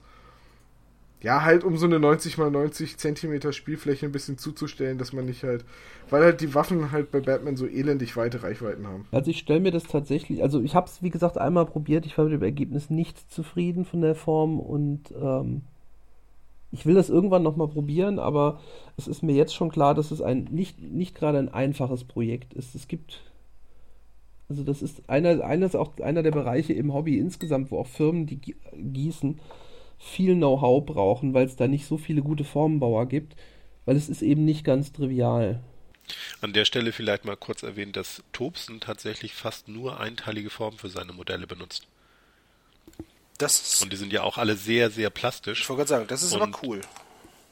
Ja, und er hat mir das äh, so erklärt, dass er natürlich, also von vornherein sich schon mal überlegt, wie er was äh, bauen will und, und wie er das dann auch in die Form aufteilt.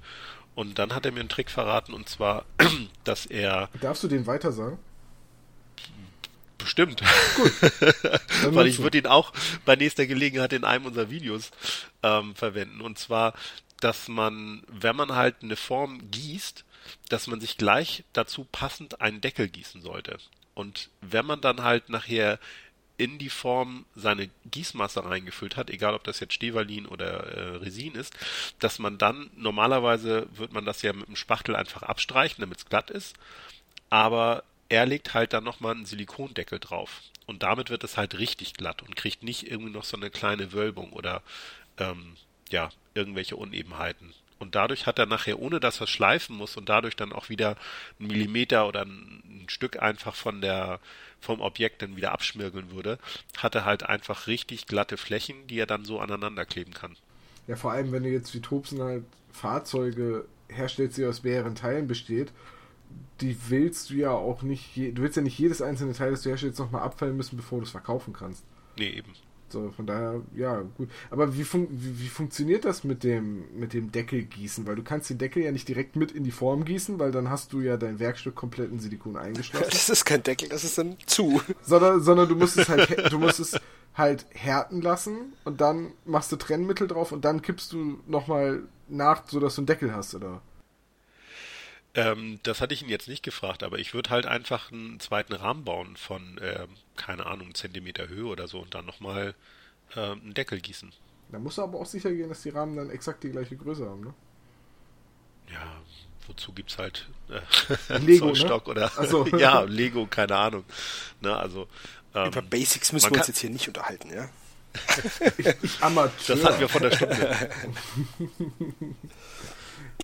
Ja gut, okay. Tut mir leid, dass ich so ein Amateur bin und so tölpelhafte Fragen stelle. Ich krieche im Staub. Ähm, Geh mal wieder zu deinen zweiteiligen Gussformen. Ja, zweiteilige Gussform. Ähm, selbst auch ausprobiert bin ich nicht glücklich mit geworden. Ich habe das ausprobiert, so wie ich es eben geschildert habe. Ich habe auch dieses Einschneiden probiert. Ähm, ist aber enorm schwierig. Also ist gerade enorm schwierig, dann halt auch einen guten Gusskanal für Stivalin hinzukriegen. Vielleicht, aber äh, du hattest das doch bestimmt dann mit Resin probiert, oder Hans-Reiner? Hans-Reiner? Du hattest doch das dann bestimmt mit Resin probiert, oder Michael? Wenn Heinz Reiner nicht mehr mit mir redet, dann. Nein, ich habe noch nie eine zweiteilige Form erstellt. Oder besser gesagt gemacht. Nein, habe ich noch nicht. So aus Respekt davor oder? Ich respektiere sie viel zu sehr, als dass ich. Nein, einfach weil ähm, ja, ich bei der, bei der ganzen Recherche zum Thema Form erstellen schon gemerkt hat, okay, das ist eine ganze Ecke komplexer und man muss ein paar Dinge mehr beachten. Ähm, gerade auch was den Gusskanal und dass dann nachher auch die Luft ähm, rausgehen kann, ähm, das muss man halt alles irgendwie vorher schon planen. Und ich bin tatsächlich einfach mit den einteiligen Formen ähm, ja total zufrieden. Also ich habe bisher alles, was ich mir überlegt hatte, habe ich auch aus einteiligen Formen erstellen können. Oder oh, abgießen können. Das ist dann das ist dann die Aussage, ja. Du hast aber wahrscheinlich auch noch nie versucht, irgendwie mm, so recht filigrane Dinge wie zum Beispiel einen Zaun oder sowas zu gießen. Also Nee, den habe ich tatsächlich bislang immer selber gebaut.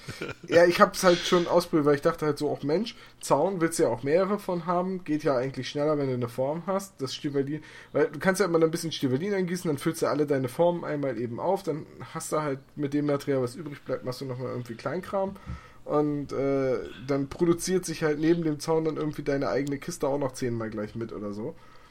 Aber ja, das, das stimmt schon. Aber ähm, allzu dünn oder allzu fein sollte man dann halt auch nicht äh, mit dem Stivalin arbeiten. Also klar, das geht. Man kann auch einen Millimeter ähm, an, an Stivalin als Schicht, als, als kleine Platte oder so haben. Aber das ist natürlich extrem empfindlich und, und bricht leicht ab. Also wenn man es dann nachher mit Resin macht, ist das eine andere Geschichte, aber mit äh, das sollte halt schon am besten ein paar Millimeter dick sein, damit das nicht. Äh, ja, das war, das war der nächste Punkt, auf den ich hinaus wollte. Das habe ich dann nämlich auch eingesehen. Zu dünne Dinge mit Stivalin sind halt auch nicht so geil. Aber halt mal fest, äh, zweiteilige Form haben wir jetzt gerade ein bisschen zu wenig Expertise, um dazu wirklich was zu sagen. Es ist wesentlich schwieriger und es gehört viel mehr Übung dazu. Und man hat dann auch den einen oder anderen Frustmoment und muss eine liebevoll erstellte Form dann leider in die Tonne kloppen. Wobei, man kann ja Silikon auch immer noch wiederverwenden. Und zwar, wenn man irgendwann mal eine größere Form hat, wo man quasi eine, eine Leerfläche hatte, wo man ganz viel Silikon jetzt einfach ähm, zum Auffüllen bräuchte, dann kann man halt eine alte Silikonform in kleine Würfel zurechtschneiden und die dann einfach nachher damit reinpacken und ähm, man hat die Form dann wiederverwertet ja, dadurch, dass das Silikon dann halt auch nicht aufschwimmt, sondern unten drin liegen bleibt, kann, kannst du das da ganz gut machen. So habe ich tatsächlich auch schon halt verschnitten, Verschnitt wiederverwendet. Funktioniert auch ganz gut. Und sie waren nie wieder gesehen. Ja, ja, ja, so kann man halt auch ungeliebte Silikonzeugen entsorgen. in den See, in den See mit Gewicht an den Füßen. äh, wollen wir weitergehen zum Gießmaterial? Wir haben ja schon festgestellt, wir haben äh, Expertise, was äh, äh Gießharze, dann Dentalkunststoffe und auch Gips, Keramin und Schneewalin angeht in der Runde. Ich denke, da können wir uns vielleicht ein bisschen fundierter zu äußern als jetzt bei den zweiteiligen Formen. Dann ja, fangt an. Auf, auf. Allerdings müssten wir vielleicht erst noch mal klären, wo Hans Reiner jetzt ist. Äh, ja, Hans-Reiner, du hast ja schon mal zwei, du hast ja zweiteilige Formen schon mal probiert. Hast du da auch Resinguss probiert? Nein. Ah, okay. Weil das wäre jetzt noch vielleicht nochmal recht interessant gewesen, weil wir gerade gesagt haben, ja, okay, äh, das ist ja der Punkt, über den wir nochmal reden könnten. Vielleicht klappt das ja mit Resin besser als mit Stevelin bei zweiteiligen Formen. Glaube ich nicht. Also doch, Moment, was, was den Gießfluss anbetrifft, kommt es sehr drauf an. Das ist auch, also die, das Resin, das Gießharz, mit dem ich gearbeitet habe, ist ziemlich zäh. Ähm, da hat, hätte ich jetzt nicht den Eindruck, dass das, was ich mit ähm, Stevalin, äh, mit Resin gegossen habe, mit Stevalin schlechter zu gießen gewesen wäre, sagen wir es mal so. Es gibt aber, glaube ich, auch dünnflüssigere Gießharze, nur weiß ich es nicht. Also ich habe das, da habe ich keine Erfahrung mit. Okay, weil dann hatten wir jetzt gerade gesagt, dann könnten wir eigentlich zum nächsten Punkt kommen und mal, weil du jetzt ist ja eh schon angesprochen hast, mal über die Gießmaterialien reden. Wir haben schon äh, Dentalkunststoff eingeworfen, wir haben äh, Re äh, Resin eingeworfen, wir haben Gips, Stevalin und Keramin eingeworfen. Das klingt jetzt so was, als ob das Drogen wären. ja, gerade Keramin. Nee, heißt die nicht Kerosin? Stevalin einwerfen.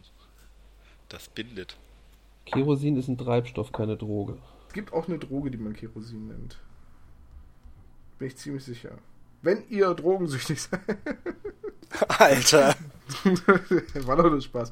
Nee, äh, gehen wir mal zu den Abgießmaterialien. Also ich habe mit noch nichts anderem als Stevalin gearbeitet, von vornherein. Und finde da die Abbindgeschwindigkeit und den Detailgrad super. Die Stoßfestigkeit bei etwas stabileren Teilen von ein paar Millimetern ist auch gut. Basis würde ich vielleicht nicht daraus gießen. Ja, kann ich so unterschreiben. Ich habe vorher noch mit äh, Keramin angefangen. Ähm, Keramin hat fast dieselben Eigenschaften, was die Verarbeitung angeht. Man, ähm, man braucht ein bisschen äh, mehr Wasser, beziehungsweise man benötigt weniger Pulver für die gleiche Wassermenge. Ähm, der Nachteil ist, dass die Oberfläche deutlich poröser ist. Also das fällt einem so, wenn man sich äh, das Objekt anschaut, nicht so sehr auf, aber im direkten Vergleich mit Stevalin ist die Oberfläche deutlich poröser. Und ähm, vom Preis her macht es fast keinen Unterschied. Also ein Kilo Keramin kostet im Bastelladen 5 Euro, ein Kilo Stevalin kostet 50 Cent mehr ungefähr. Ähm, ja, insofern sollte man eigentlich von vornherein gleich zu Stevalin greifen. Ähm, wovon ich eher abraten würde, ist klassisches Gips. Einfach, ähm, Gips ist dann zwar, ähm, also ist das fertige Objekt ist dann relativ leicht, also deutlich leichter als mit Stevalin und Keramin. Aber man hat, wenn man es anfasst, sofort so einen leichten Schmierfilm auf den Fingern. Also Abrieb ähm, Gips. Und es bröckelt auch eher, also es ist lange nicht so stabil ähm, wie Stevalin oder Keramin. Ich weiß jetzt nicht aus dem Kopf, was ein Kilo Gips kostet, aber die ein, zwei Euro mehr pro Kilo, die ähm, sollte man schon investieren also Gips gibt es halt in großen Gebinden tatsächlich relativ günstig. Ähm, was ich noch als Versuchsmaterial zwischendrin hatte, ist sogenannter Dentalgips. Ähm, der ist härter als Gips. Der hat eine ähnliche Oberflächenhärte wie das Stevalin. Ähm, ich mag ihn aber insgesamt als Material auch nicht so, weil er nicht so eine schön glatte Oberfläche hat. Das Stevalin ist halt ein kunststoffveredelter Gips, ähm, heißt, da sind kleine Kunststoffpartikel drin, soweit ich weiß. Und die sorgen halt für diese super glatte, auch, äh, sag ich mal, fürs Bemalen sehr angenehme, weil, wie du sagst, nicht so poröse Oberfläche. Ähm, ja, und auch, also dazu kann man ja noch sagen, dass alle Materialien generell sehr saugfähig sind, also gibt es noch mit am schlimmsten. Ja. Und ähm, das Stevalin, das saugt zwar auch gut die Farbe auf, aber ähm, ja, nicht so, nicht so schlimm, nicht so sehr. Nicht, nicht so wie Gips einfach, genau. Ja. Und ähm, der, was man auch noch machen kann, um vielleicht schon mal gleich eine Grundfarbe in das, ähm, in das Objekt zu bekommen, man kann Pigmente äh, reinmischen. Man kann sich aus dem Künstlerbedarf irgendwie so einen äh, Marmeladenglas großen Bottich mit Pigmenten kaufen, kostet je nach Farbe zwischen 5 und 10, 12 Euro. Und ähm, davon nimmt man dann einen Teelöffel mit in die Gussmasse oder wenn man halt nur kleine Objekte macht, dann ein bisschen weniger. Ähm, und dann hat man halt gleich schon mal ein Objekt komplett durchgefärbt. Und dann kann auch ruhig mal irgendwie eine Ecke abplatzen oder so. Dann schimmert da halt nichts Weißes durch, sondern es ist immer die ähm, eigentliche Grundfarbe. Man kriegt übrigens für nicht viel mehr Geld große Beutel, davon auch in diversen Baumärkten, sollte man vielleicht auch sagen. Also das sind Pigmente jetzt. was ich grundsätzlich mal zum Thema Geld sagen wollte, weil das jetzt hier ganz oft Thema ist, ähm, man sollte wirklich bei dem Thema Abform nicht an allem sparen. Weil sonst hat man, sonst muss man es doppelt kaufen. Wenn ihr das billigste Silikon nehmt, wird's Mist. Wenn ihr die billigste Abform, äh, die billigste Ausgießmasse nehmt, wird's auch Mist. Da lohnen sich dann halt, keine Ahnung, wenn das Ganze dann, bis er das alles angeschafft hat, Silikon und die und die Materialien zum Ausgießen, da bist du locker mal bei 100 Euro. Nee, nee. Also, wenn du, es kommt darauf an, wie viel du kaufst. Aber wenn du jetzt zum Beispiel sagst, du kaufst äh, ein Kilo Silikon jeweils Komponente, ne? Mhm. Dann bist du bei 60 Euro. Ja. Dann kaufst du dir noch ein bisschen ein Material dazu. Okay, Stevalin ist relativ gut und relativ günstig, aber sagen wir mal, du willst jetzt einen, einen Kunststoff oder irgendwas, dann kostet es halt auch schon ein bisschen mehr. Oder du willst was mit Epoxid machen, weiß ich ja nicht. Dann. Ja, also Epoxid ist ja ein Resin. Ja, genau. Und dann, dann kommst du auf die, auf das, auf die, auf die Summe. Also dann, man darf da jetzt auch nicht irgendwie Augenwischerei betreiben und sagen, ja, das ist total die, die billige Variante, äh, Variante irgendwie schnell an, an Gelände oder an sonst was zu kommen. Wenn man viel damit macht, dann hat man einen sehr, sehr geringen Stückpreis. Aber es ist immer noch eine Investition. Und deswegen, man sollte dann nicht das Billigste vom Billigsten nehmen, weil sonst hat man damit überhaupt keine Freude, nur Arbeit, unfassbar viel Dreck und hat dann, muss es dann nochmal kaufen. Ist halt wie bei allen Werkzeugen und Werkstoffen. Wer billig kauft, kauft sehr häufig zweimal. Eben, das wollte ich nur mal sagen, weil wir jetzt immer gesagt haben, ja, das kostet so und so viel, das kostet so und so viel. Ähm, ja, aber ich würde nicht sagen, dass man da mit einem Hunderter rechnen muss. Also ähm, ja, es kommt halt auch darauf an, was du abgießen möchtest, Michael. Wenn du jetzt zum Beispiel was hast, wo du relativ viel Material brauchst, Silikon brauchst, dann ist es, ich weiß nicht, wie lange das dann hält. Naja, ne? ich sag also, mal, wenn du normalerweise jetzt anfängst, ähm, mal das erste oder zweite abzugießen, das sind in der Regel ja erstmal kleinere Dinge, dass du erstmal auch ein Gefühl dafür bekommst, ähm, wie funktioniert das Ganze. So. Und ähm, da würde ich dann zweimal 500 Gramm ähm, Komponenten vorschlagen. Das sind dann 30 Euro so, dann vielleicht noch Trennmittel, da geht ja auch Vaseline, das, das muss ja nicht unbedingt ein Spray sein. Ähm, die kann man erwärmen und dann ganz dünn aufpinseln. Ähm, dann nimmt man Schaumpappe für einen Gussrahmen. Ein Kilo Stivalin, also dann ist man mit knapp 35, 36, 37 Euro dabei, so um es erstmal auszuprobieren. Wenn man dann auf den Geschmack gekommen ist und sagt, hey, ich will jetzt irgendwie auch mal größere Sachen, ich will mehr äh, Volumen haben, ja, dann gibt man halt mehr Geld aus. Aber um es erstmal auszuprobieren, ist man, glaube ich, mit unter 40 Euro gut dabei. Ja gut, da rechnest du dann noch den Versand dazu, dann bist du schon über 40 Euro. Also es, es ist halt einfach nicht für 2,50 mal nebenher anfangen. Es nee, ist halt 2,50. wie fast, es ist halt, es ist halt wie fast alles im Hobby, egal ob du jetzt anfängst zu malen und einfach mal feststellst, dass wenn du dir 10 Farben dahin stellst, du 35 Euro los bist oder 30 Euro los bist, egal. Äh, dass wenn du dir einen anständigen Pinsel kaufst, der halt auch 6, 8, 10 Euro kostet und halt nicht 2,50 Euro und dass wenn du mit einem 2,50 Euro Pinsel malst, das für die meisten Leute ein nicht sehr befriedigendes Ergebnis geben wird. Also jedenfalls, wenn man gewisse Ansprüche an die Malergebnisse hat. das hängt natürlich dann auch immer davon ab. Es ist halt wie alles im Hobby. Ich würde auch sagen, man sollte einfach, wenn man es ernsthaft machen will, sollte man einfach damit rechnen, dass man mittelfristig schon um die 100, 150 Euro ausgibt um das nur mal auszuprobieren, sicherlich nicht, aber die wenigsten Leute fangen mit sowas an, um es nur mal auszuprobieren. Die meisten werden eine konkrete Projektidee haben und dann reicht es halt oft nicht, von allem die kleinste ja, Packungsgröße zu nehmen und einfach mal loszulegen.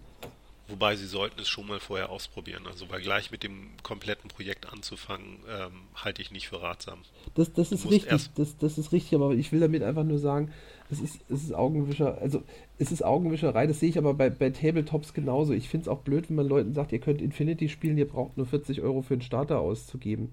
Das ist, natürlich ist das auf dem Papier richtig, aber. Ähm, ja, dieses Argument von wegen, ja, man braucht aber nicht so viel, das zieht halt nicht, weil früher oder später äh, willst du halt doch mal was anderes spielen oder willst du erweitern oder wie auch ja. immer oder was Neues ausprobieren und dann brauchst du halt doch wieder. Ja, das ist halt, das ist aber mit allem im Hobby das, Ja, aber deswegen finde ich den Hinweis schon absolut angemessen. Äh, spart nicht am falschen Ende. Kauft lieber ordentliches Silikon und eine ordentliche Gießmasse ähm, und ordentliches Werkzeug, als das Silikon aus dem Baumarkt zu nehmen was ich mal, was ich noch mal fragen wollte jetzt ist, wir haben jetzt gerade über Stevalin geredet, inwiefern ist denn das Gießen mit zwei Komponenten äh, Harz oder halt Resin, wie ist das anders? Wie ist es aufwendiger? Oder ist es gar nicht aufwendiger? Hans Reiner erklärt die Welt. Also, ähm, vorneweg, die Beschaffung ist aufwendiger. Wenn du dir Resin online bestellen willst, wirst du feststellen, dass du äh, eine Gefahrstoffbelehrung unterschreiben und einreichen musst, weil das nicht an Personen unter 18 Jahre abgegeben darf, werden darf. Oder die, die Resine oder die Gießharze, die für uns interessant sind, sagen wir es jetzt mal so. Der Grund ist, das Zeug ist giftig. Die Komponenten sind richtig fies giftig. Ähm, dann ist das nächste Problem, dass du tatsächlich, es ist nicht nur giftig, wenn du es anfingerst und schluckst, äh, es hat auch Ausdünstungen, die gesundheitsschädlich sind beim Aushärten. Ähm, man sollte das also nicht ohne Atemschutz machen. Der Staub ist hochkrebserregend. Ähm, wenn du es schleifst, das wissen wir ja alle von Forgeworld-Bausätzen, dass man da aufpassen muss. Ähm, das, das vorneweg. Das nächste Problem ist, äh, Gips wird warm beim Aushärten, wie bei jeder Kristallisationsreaktion. Die, äh, die Resin-Aushärtereaktionen sind meistens Polymerisationen, wenn ich das richtig in Erinnerung habe. Die sind auch exotherm. Das heißt, du mischst zwei Komponenten bei Raumtemperatur und die werden dann heiß, während sie ähm, aus den zwei Komponenten zu dem einen äh, Resin verbinden. Das Silikon wird übrigens auch warm beim Aushärten, aber das ist nicht so fürchterlich hoch, die Temperatur. Ähm, also es ist, es ist zum einen tatsächlich die Hürde, es ist schwieriger dran zu kommen. Äh, man muss sich auch überlegen, welches Resin man haben möchte. Ähm, die gibt es halt mit Topfzeiten von 2 Minuten bis 45 Minuten. Topfzeit hatte ich vorhin schon mal erwähnt. Wie lange kann ich das Material verarbeiten? Ähm, hat, beides hat seine Vor- und Nachteile. Kurze Topfzeit heißt, dass ich die Modelle hinterher schnell entformen kann. Wenn ich was Hochrepetitives habe, wie zum Beispiel die Bases, die ich gemacht habe, wo ich einfach keine Ahnung 150 Bases brauche, dann möchte ich keine Topfzeit von zwei Stunden, wenn ich eine Form habe, in der ich fünf Bases abgießen kann, was jetzt bei mir der Fall war. Ähm, das muss man halt bedenken. Man hat viel mehr Kontrollmöglichkeiten. Also Gips kannst du dir halt nicht mit einer Aushärtezeit von 45 Minuten kaufen. Das Stevalin wird halt nach 10 Minuten fängt an anzuziehen, wenn es so lang dauert. Ähm, da, da hast du mehr Möglichkeiten, aber da musst du halt auch genauer darauf achten, was man kauft. Ähm, davon abgesehen ist es erstmal relativ ähnlich. Du nimmst halt was, solltest halbwegs genau auswiegen, genauso wie du beim Gips das Wasser relativ genau abmessen solltest, äh, wie du die Komponenten zusammenschmeißt. Ähm, dann verrührt man die Sachen, lässt die kurz stehen, damit die Luftblasen rausgehen können. Man kann die auch vibrieren, damit die Luftblasen rausgehen können. Das Resin, das ich hatte, ist relativ viskos. Ähm, dann gießt man das genauso ein.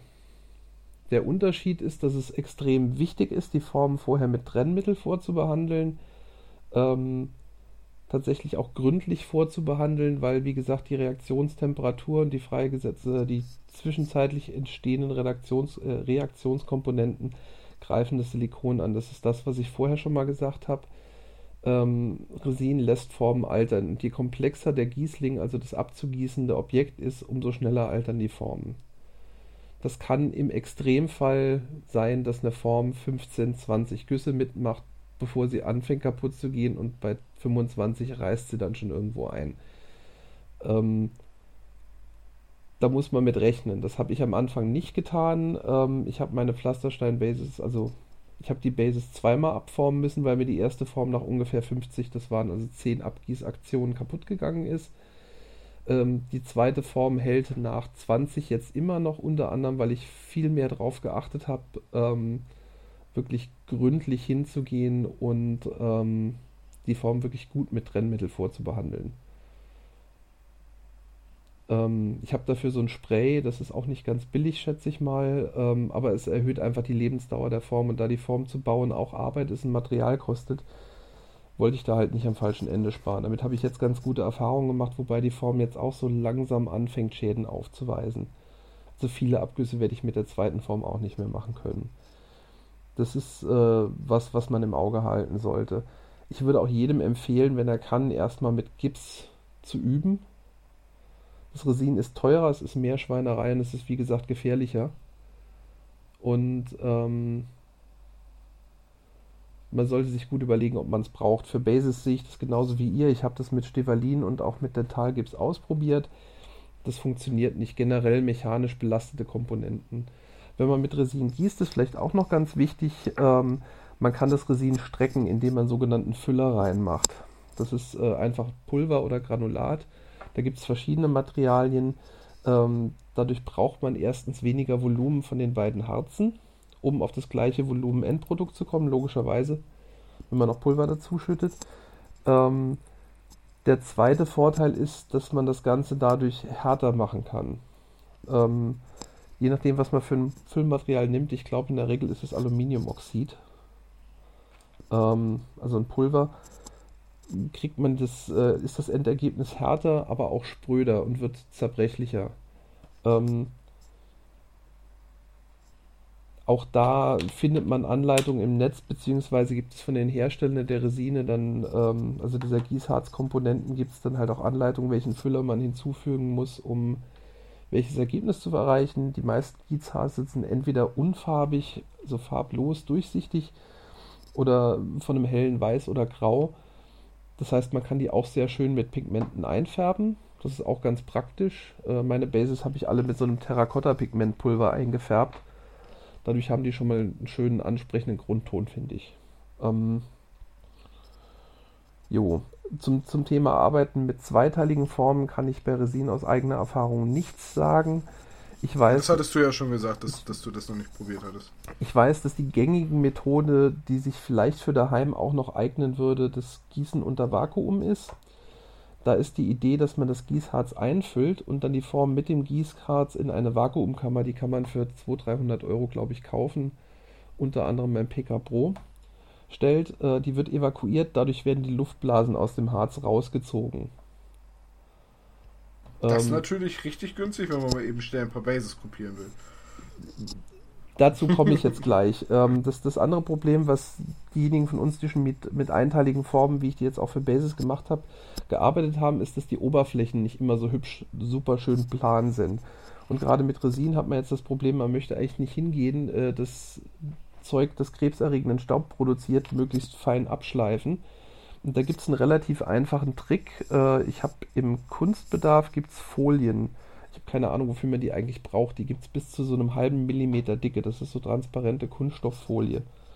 Ähm, die kann man zuschneiden und wenn man die dann auf die Form aufpresst, nachdem man das Resin reingemacht hat, bevor es ausgehärtet ist, ähm, kriegt man äh, eine wunderbar plane Oberfläche hin.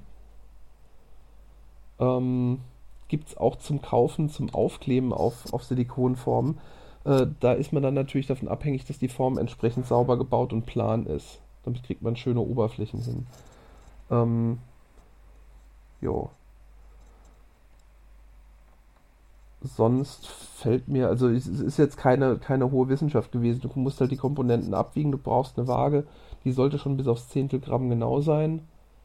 Ich habe mir da einfach eine Küchenwaage für gekauft die tut. Und damit mache ich das in Plastikbechern an und die Becher schmeiße ich danach halt weg. Wichtig ist, dass die Komponenten ziemlich sauig sind, dass man das unheimlich schlecht wegwischen kann. Ähm, man sollte immer ein bisschen Aceton im Haus haben, um die Komponenten hinterher wegzuwischen. Ähm, man sollte immer mit Handschuhen arbeiten, mit Augenschutz und mit Atemschutz eigentlich. Das ist tatsächlich wichtig. Also es ist doch sehr, sehr viel aufwendiger und auch gefährlicher für die eigene Gesundheit. Es, es ist einfach gefährlicher für die eigene Gesundheit. Da gibt's, da, da beißt die Maus keinen Faden ab, genau.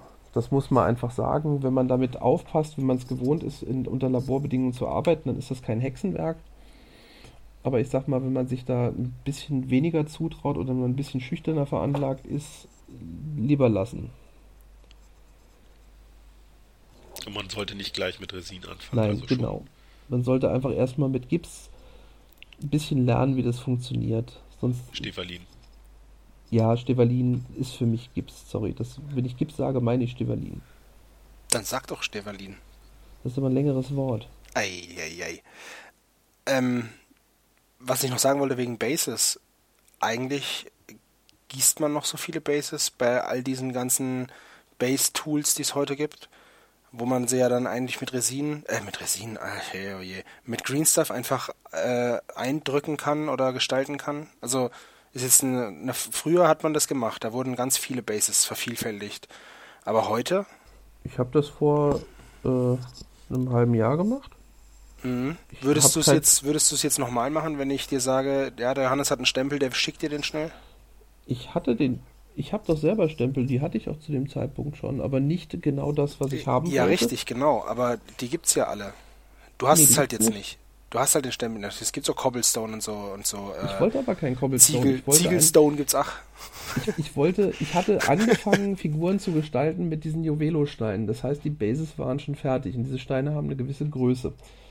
Und äh, ein Teil meiner Figuren steht da schon drauf. Und der Look hat mir gut gefallen. Unter anderem stehen da meine Colossals, steht da mein Colossal und meine Battle Engines schon drauf. Ja gut, okay, aber würdest du jetzt, wenn du es nochmal machen würdest, wenn du jetzt nochmal am Ja. Anfang des Projekts stündest, würdest du es auch nochmal Ja. machen? Okay, Ja, würde ich es wieder machen. okay. Also auch einfach, weil ich es mal gemacht haben wollte. Das ist tatsächlich ein Faktor gewesen, weil ich gesagt habe, würde mich interessieren. Und äh, ganz ehrlich, das Green Stuff zu kaufen für 150 Bases, die ich ja letzten Endes gebraucht habe, wäre auch recht teuer geworden, recht aufwendig geworden. Ähm, und das ist genau das, was du vorhin gesagt hast. Es lohnt sich nicht für drei Abgüsse. Aber wenn du eine Base 150 mal kopieren willst und eine mittelgroße Base nochmal 50 mal kopieren willst, Darf ich mal so eine ganz blöde Frage stellen? ja, Du hast es doch für War Machine Hordes gemacht. ja, Warum brauchst du für War Machine Hordes 50 mittelgroße Bases?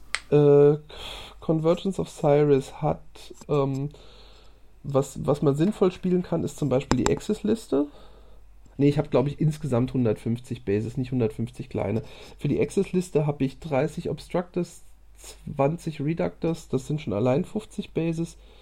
Dann äh, habe ich von jedem Servitor, äh, von diesen kleinen schwebenden, ich glaube die heißen Servitor, ich habe es schon wieder vergessen, ähm, habe ich, glaube ich, sechs oder neun Stück, weil die kommen ja immer in Dreierpackungen.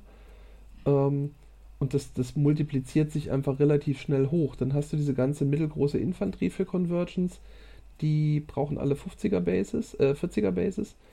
Ähm, das sind, ich glaube, 30 von den mittleren oder sowas insgesamt mit den kleinen ähm, Warjacks. Und das, also das läppert sich zusammen. Ich habe mir dann halt auch, weil ich bin ja, wenn ich eine Armee anfange, so ein Completion-List. Ich kaufe mir dann nicht eine Liste. Ich möchte dann die Fraktionen beliebig spielen können. Und das führt dann halt dazu, dass ich dann erstmal hingegangen bin und mal ganz großzügig fast alles zum äh, Maximum Allowed gekauft habe. Was von den meisten Sachen zwei Einheiten höchstens sind.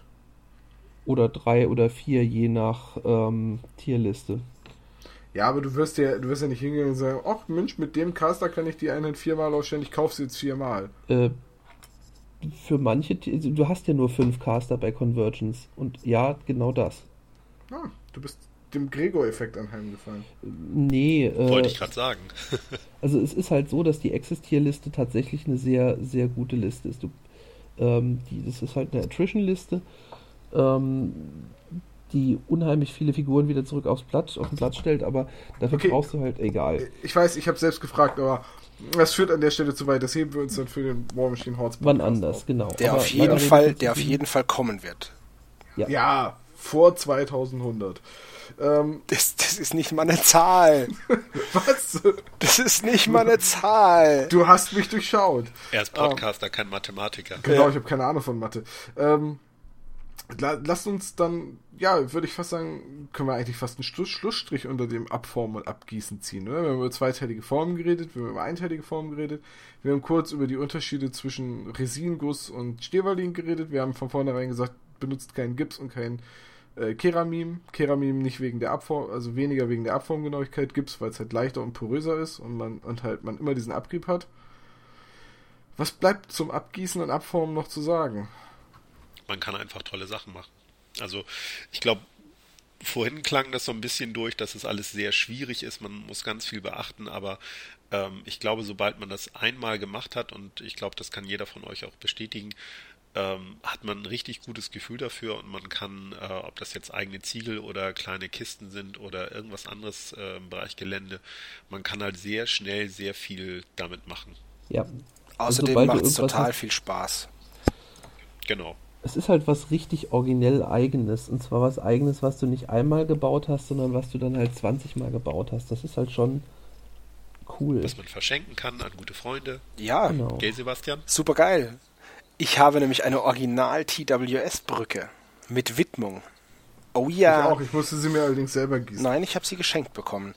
Im Tausch gegen, eigentlich gegen Abfall, aber das, da, gehen, da gehen wir jetzt nicht weiter drauf ein. Ähm, Genau. Die Brücke werde ich übrigens für äh, Battle for Trollbridge benutzen. Da kann man sich bei diesem Kickstarter zwar auch eine kaufen, aber die kostet 40 Pfund, Alter.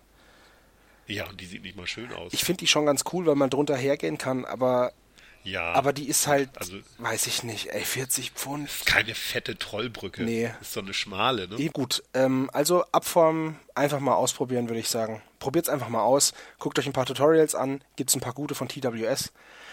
Wirklich? Ja, ja. Ja, gut. Wo denn? Äh, äh, unter YouTube slash TWS, glaube ich, ne? Äh, nee, äh, ja, die Adresse ist ein bisschen komplizierter. Es ist tatsächlich. Ach, äh, Tom postet hier unten einen Link. Genau.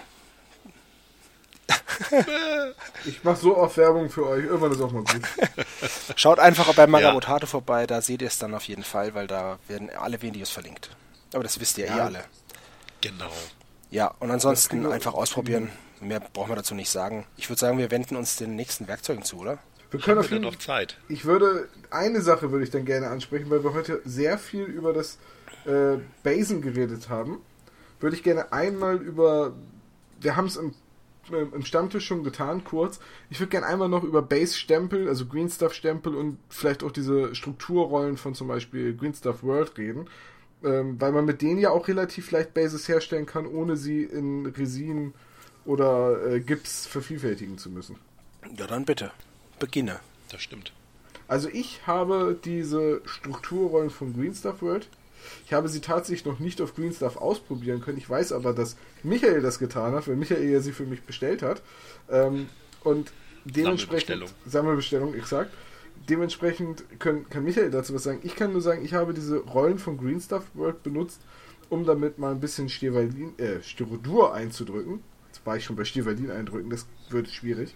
Ähm, und da muss ich ganz ehrlich sagen, da ist die Prägung nicht so tief genug. Da, da muss man sehr doll aufdrücken und dann noch nachzeichnen. Dafür sind sie definitiv nicht geeignet. Ja, der Unterschied ist schon wirklich enorm. Also wenn man das vergleicht, äh, man nimmt ein Stück Styrodur und geht dann mit der Rolle drüber und auch wenn man halt richtig äh, fest aufdrückt, ähm, das formt halt nicht so gut ab. Und ähm, das Green Stuff ist dann natürlich wesentlich dankbarer, da, da wird halt jedes kleine Detail ähm, äh, ja, abgeformt und äh, unter anderem auch, und das ist ein kleiner Nachteil bei den ähm, Strukturrollen von Green Stuff World, da sind so von der ähm, von der Produktion so kleine Rillen drin in den Vertiefungen. So, als ob das eine eigene Struktur wäre. Aber diese, diese Rillen, die sind halt einfach symmetrisch und ähm, ich habe das an der Stein, äh, nicht Kopfsteinpflaster, irgendeine eine Steinbodenrolle war das. Ähm, da hat man dann in den oder auf den Steinen dann immer diese kleinen Rillen gehabt. Das kann man dann, ähm, wenn man das, wenn man mit der Rolle einmal drüber gegangen ist, kann man das mit einem feuchten Pinsel ähm, wieder wegbekommen. Dann geht man einfach mit dem nassen oder feuchten Pinsel ein bisschen über das Green Stuff rüber und ähm, ja, löst es dann quasi ein bisschen auf, diese, diese Unebenheit, diese äh, kleinen, feinen Rillen. Aber das ist schon ein, ja, ein bisschen lästig. Aber für Green Stuff sind die Rollen super, meiner Meinung nach. Kann man wirklich äh, ja, viel mitmachen und äh, eine Menge Zeit sparen, wenn man halt gerade eine Armee äh, bebasen will. Aber für Styrodur muss man halt wissen, dass äh, da nicht so viele Details ähm, abgeformt werden und dass die, die Struktur auch nicht so tief ist. Das kann man nachzeichnen mit einem äh, Kugelschreiber oder Bleistift. Das geht natürlich. Aber es ist kein Vergleich, wenn man sich zum Beispiel wie der Gerard Boom, dieser Styrodur-Gott, äh, der auch auf der Taktika war, der da immer äh, seine ganzen Styrodur-Sachen verkauft. Der hat eigene Rollen und die sind halt äh, ja viel tiefer von der Prägung. Und man muss halt sagen, je komplexer das Gelände ist, ich habe es jetzt mal zum Spaß, weil ich das Factory und das Frozen hier habe. Das Frozen produziert so eingerissenen Boden beziehungsweise gebröckelte Eisschollen sozusagen. Ähm, je, je komplexer und feiner das Muster wird, umso unbefriedigender werden die Ergebnisse. Du hast das, glaube ich, damals mit Cobblestone und mit Pflaster ausprobiert, ne? Ähm, also mit Pflaster und noch irgendwas in deinem Ja, äh, ich hatte, Und ich hatte Holz. Ähm, Pflaster und Cobblestone. ja, genau. Und also da geht's tatsächlich noch bei Pflaster und Cobblestone. Äh, wenn man es jetzt zum Beispiel mit Factory ausprobiert oder mit Frozen, ist das Ergebnis schon sehr. Also es, ist, es funktioniert einfach nicht. Punkt. Alles andere wäre Schönfärberei. Also für, für Styrodur funktioniert es mit denen einfach nicht. Muss man Du leider redest jetzt sagen. die ganze Zeit auch nur von Styrodur. Ja, also für, für Green Stuff funktioniert's, ja, sorry, Ja. klar. Ähm, also für das, wofür sie gemacht sind, funktionieren die, die anderen Muster tatsächlich sehr schön. Ich äh, will mit dem Crackle demnächst mal Wüstenbases machen, also mit dem Frozen. Weil das Muster müsste auch hervorragend für eingerissene Trockene Wüsten. Erde, ja. Hab ich, ne- Ja. Daran habe ich nämlich gedacht, als ich es gesehen habe. Ich dachte sogar, die wäre dafür. Ja, also da geht schon was, aber ähm, es ist halt nicht. Also es ist nicht wirklich für Styrodur gedacht und es funktioniert halt nicht. Das generelle Problem ist halt tatsächlich, wenn man sich die Rollen näher anguckt, ich vermute, dass die gefräst sind. Ähm, ich habe schon überlegt, ob ich meine Rollen eventuell einfach mit dem Dremel nochmal in den größeren Flächen nachbereiten, äh, nachbearbeiten soll, um diese feinen Linien rauszumachen, weil ich die tatsächlich ziemlich störend finde, auch bei Green Stuff. Bei Cobblestone kann man die halt relativ einfach wegmachen. Bei Factory ist es tatsächlich genügend anderes Detail drauf, dass es nicht so wahnsinnig ins Gewicht fällt. Bei Ähm, Holz fällt es halt gar bei- nicht auf, Ja, bei Holz fällt es gar nicht schon auf. solche Rillen hat. Da sieht es halt aus wie Maserung. Hm, Genau das hatte ich aber auch schon überlegt. Ich habe noch nicht so viel Erfahrung im Dremeln, weil ich das Ding gerade erst geschenkt bekommen habe. Ähm, aber das hatte ich auch schon überlegt, dass man diese großen Cobblestone-Flächen dann einfach ein bisschen glatter macht. Genau. Wobei ich dann gleichzeitig auch überlegt habe, vielleicht kann ich sie dann auch gleich ein bisschen mehr vertiefen, sodass sie auf dem Stevalin mehr, äh, schon wieder, auf dem Styrodur mehr Eindruck hinterlassen. Ja, das ist mit Sicherheit auch keine schlechte Idee. Das einzige Risiko, was du halt immer hast, ist, wenn es dumm läuft, hast du dir irgendwie eine 15-Euro-Rolle Gelände kaputt gemacht. Das ist dann halt. Ja, gut, das ist das Risiko, das man eingehen muss, weil ich jetzt momentan sage, ich habe sie in erster Linie nicht wegen Green Stuff gekauft, sondern in der Hoffnung, damit äh, Styrodur schnell prägen zu können, um halt schnell mal vier Häuserwände oder äh, schnell mal eine Straße äh, drücken zu können. Ich bin ja, bin ja dabei, eine große Platte zu bauen, so peu à peu. Ähm, und dafür sind sie halt ungeeignet. Und dann ich, bin ich fast gewillt, das Risiko einzugehen und zur Not halt wieder mit Hand zu ritzen. Ja, ich sag mal so, wenn sie für das, was du zu benutzen willst, nicht funktionieren, dann sind sie eh schon kaputt. Weißt du, was ich meine? Und dann kannst du sie nur, dann kannst du sie nur kaputter machen. Entweder du benutzt sie gar nicht, oder du probierst es ähm, und auf die Gefahr hin, dass es dann halt in die Hose geht, aber du benutzt es ja so oder so nicht, wenn du es nicht, wenn es nicht änderst. Ja, eben. Und für Green Stuff habe ich sie noch nicht ausprobiert. Würde ich auch fast tun, weil ich nämlich äh, bei den Batman Bases, also fürs Batman Miniaturenspiel, Cobblestone benutzen würde. Und das sieht ja einigermaßen nach Stadt aus. Zwar nicht nach Großstadt, also industrielle Großstadt, weil dafür ist der Cobblestone nicht regelmäßig genug. Aber es sieht ein bisschen danach aus. Sieht halt aus Könnte nach Hell's, nach Hell's Kitchen in Gotham. Quasi, ja. Ja, passt doch. Ja, das war auch so ein bisschen die, das war auch ein bisschen so die Überlegung dahinter. Zur Not kann ich ja auf der nächsten Taktika einfach äh, große Mengen geprägtes äh, Styrodur bei Bei Gerhard kaufen. kaufen. Ja. Ich habe tatsächlich ähm, mir erst auf der Crisis was gekauft von ihm. Ähm, und zwar so ein so Streifen von Styrodur, einfach ähm, ja gemauerte Steine halt, ne? Genau, Das klebst du einfach, Rollen. genau, klebst du einfach außen ans Haus dran, fertig. Fand ich voll super. Sie sind doch echt billig. Also, wie gesagt, da kommt es dann auch wieder drauf an, wenn man Massen produzieren will, dann kann man sich so eine Rolle umbauen. Ansonsten kann man sie auch direkt da kaufen. Weißt du? Deswegen, da denke ich mir so, ja gut, hm, bis ich das jetzt da gemacht habe. Wir hatten es vor dem Podcast genau davon. Ach so, na da schau an. Da war ich nämlich dabei. Dann gibt es ja noch die nächste Sache und das sind die quasi die Base-Stempel. Über die haben wir ähm, im Stammtisch schon mal kurz geredet. Die würdest du wahrscheinlich eher uneingeschränkt empfehlen, oder Hans-Reiner? Mm, Also Nur nein. Tatsächlich zur Base-Gestaltung nehme ich fast lieber, möchte ich fast lieber die Rollen haben, deswegen habe ich sie mir nochmal bestellt. Das Problem mit den Stempeln ist, dass die auf den ersten Blick erstmal super sind, weil du viel mehr Abwechslung hast. Die Rolle sind ja relativ homogen und haben, wenn du sie auffalten würdest, nicht so wirklich viel Fläche. Die meisten Base-Stempel sind groß genug, dass du eine Flieger-Base für Warhammer 40k damit gestalten könntest. Ähm, das Problem Kann das jemand für mich in Relation setzen? Also du hast ungefähr eine Basegröße mit einer Kantenlänge von 15 cm Warte locker. mal, ich hol mal ein Maßband. Ich habe die ja hier im Schrank liegen. Ich guck die einfach mal kurz. Ach, das sind diese Ovalen, wo zum Beispiel diese, wie heißen die Dinger, Valkyrie genau. Boah, ich weiß was über 40.000. Warte mal, ich hol gerade so eine Basius Base mal aus dem Schrank. Wir haben es doch schon. Tom, jetzt müsstest du ganz viel Geschepper einspielen. Ich dachte, man hätte Sound. das Geschepper gehört. Man hat es auch gehört. Nein, noch stärker, so richtig wie Töpfe und äh, Pfannen runterfallen und Das hat Und, und zwischendrin noch ein so aufgeregtes Huhn, so. Das wäre super geil. das wäre toll, ja. Verdammt, wo zur Hölle ist mein ich such dir auch die? Sounds raus. Ja, mach mal. Äh, Hast so. du da, benutzt du da eine andere da Sounddatenbank als ich? Du meinst äh, freesound.org? Free Sound und dann gibt es auch noch Free äh, Dingsbums. Free Willy. Wave. Free Willy heißt das. Nö, ich Ungefähr bin eigentlich im- 14,5 Zentimeter Durchmesser hätte der formbare Bereich bei meinen Basenstempeln. Und der ist halt komplett individuell gestaltet, das heißt, du hast da relativ viel Abwechslung. Das ist der Vorteil. Der Nachteil ist so ein bisschen, ähm, du machst ja dann vorher den Green Stuff oder das Green Stuff auf deine Base, ne? Und dann versuchst du das möglichst von der passenden Dicke zu haben und dann drückst du das Base mit dem Green Stuff auf diesen großen Stempel drauf und hoffst so ein bisschen alle Details zu erwischen und dass das Green Stuff auf deiner Base nicht zu dick und nicht zu dünn ist und dass es bitte an der Form nicht kleben bleibt und also vielleicht habe ich es bisher einfach noch nicht richtig gemacht. Ich habe es mit Green Stuff und mit Milliput probiert. Äh, es funktioniert, aber so wirklich super einfach ist es nicht. Also bei Milliput habe ich gehört, dass man das glaube ich nicht nehmen soll. Milliput musst Ja, du halt vorher nass gehört. machen. Also du musst es halt hinterher. Es geht mit Milliput im Endeffekt nicht viel schlechter als mit Green Stuff. Ich habe es beides probiert. Es verstopft aber wohl die Form. Ja, also ich würde es mit, Millip halt mit Milliput nicht machen. Also ich habe es mit Milliput gemacht und du siehst davon nichts an der Form.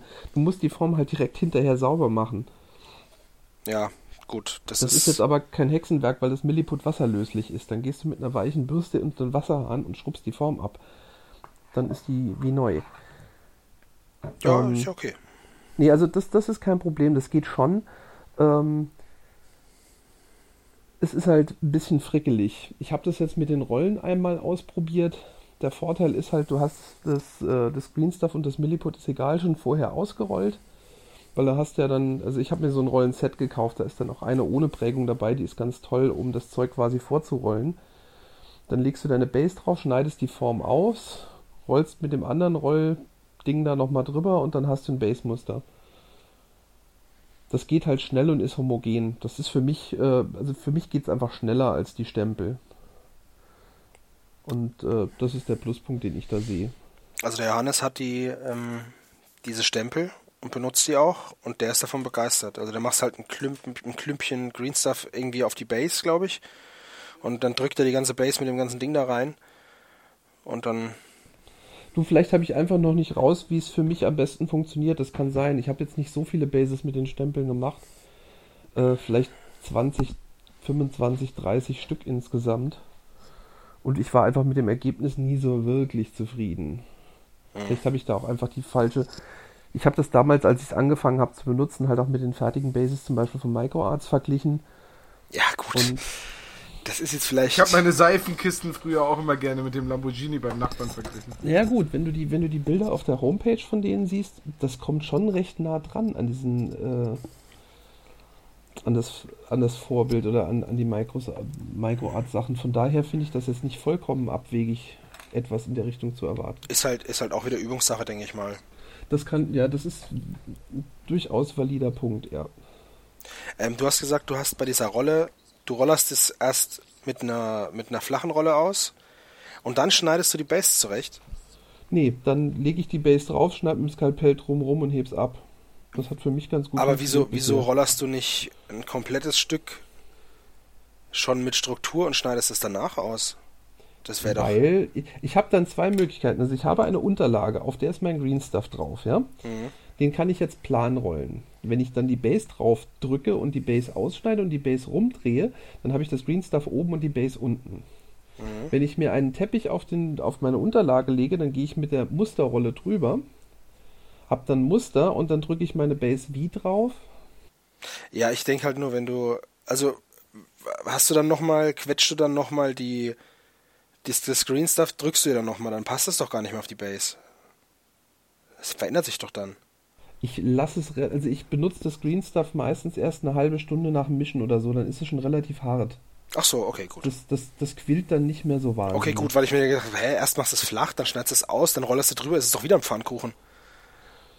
Also es, es quillt immer noch ein bisschen an den Seiten über, so ist es nicht. Mhm. Aber es ist nicht so brutal. Okay, also, gut. Also lässt du das Green Stuff dann eher antrocknen und machst es dann mit ein bisschen mehr Kraftaufwand, dafür weniger äh, Verformung in der, in der Ausdehnung. So, keine Ahnung. Ja gut, dann haben wir das auch geklärt. Es sind ja keine Fragen mehr offen. Perfekt. Versäumen Sie nicht unsere nächste Folge, wenn es wieder heißt.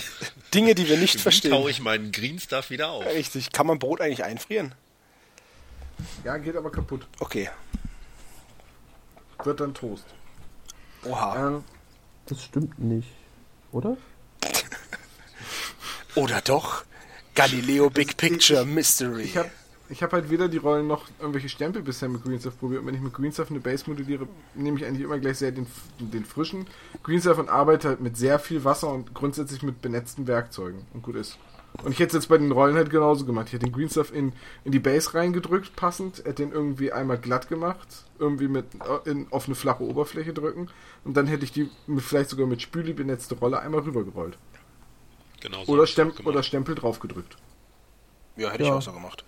Mache ich es wahrscheinlich einfach falsch. Das wird das wird sein. Du, das kann sein. Ich bin, also, was, was Green Stuff anbetrifft, bin ich relativ erfahrungsarm, muss ich ganz ehrlich sagen. Schande. Ja, Sculpten ist halt nicht so meins. Was soll ich. Ich kann mich noch erinnern, damals, als das Green Stuff angekündigt wurde. Es gibt jetzt Green Stuff. War total cool. War übrigens ein, ähm, eine Werbung im White Dwarf.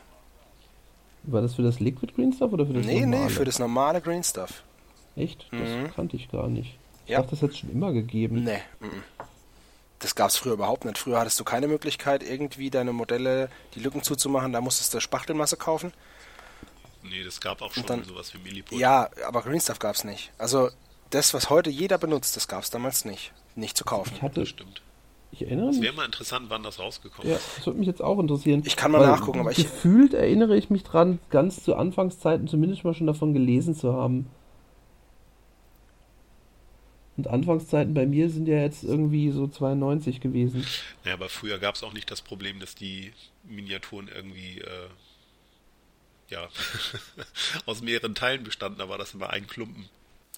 Es gibt nämlich ein, im Lexikanum gibt's so eine Zusammenfassung von White Dwarfs, was da drin steht. Und hier steht ähm, im White Dwarf von 2007 in Ausgabe 135. Ähm, warte. Green Stuff und seine Verarbeitung. Ist das die Werkzeugkiste? Keine Ahnung, ob das das ist. Ich kann mir nicht vorstellen, dass der Green Server jetzt 2000 Nee, Ja, glaube das ich, glaub ich auch nicht. Also ich muss es mal raussuchen, das würde jetzt zu lang dauern, aber äh, ja. Ich guck mal's mal an. Ich such's mal raus. Und als ich eingestiegen bin ins Hobby, gab es schon Green Stuff. Ja gut, aber du bist jetzt auch noch nicht so lange dabei. 2008. Na, siehst du? Super, dann würde 2007 ja passen.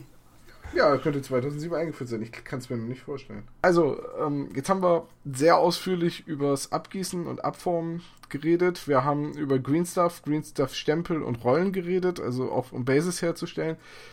Ich denke, ich werde diesen Podcast fast auch unter dem, unter dem Namen Bases irgendwie in irgendeiner Form veröffentlichen, weil wir doch sehr, sehr viel über die Vervielfältigung und das Produzieren von Bases geredet haben.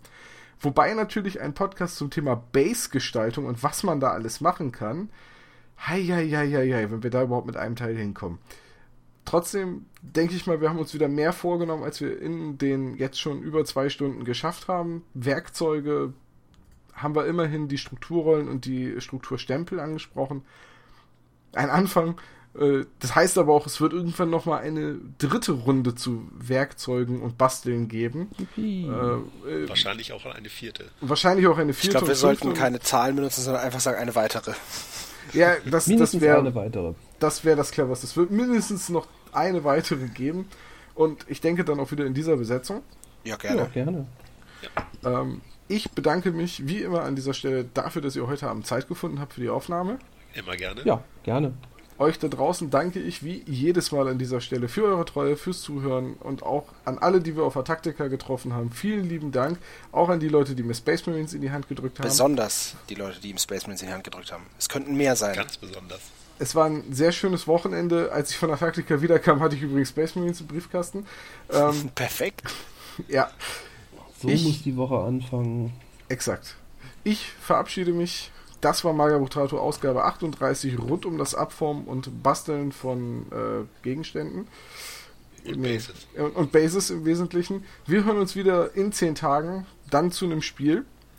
Und am Ende des Monats gibt es auch wieder mal einen Stammtisch, der jetzt ja im Februar ausgefallen ist. Dafür aber ja. dann keine Taktikerfolge. Genau, es gibt keine Taktikerfolge, weil die März-Taktiker leider ausfällt. Ja, das ähm, finde ich aber doof. Ich verlinke wie immer an dieser Stelle die Videos von TWS passend zum Thema. Folgt uns bei Twitter, liked uns bei Facebook oder lasst es bleiben.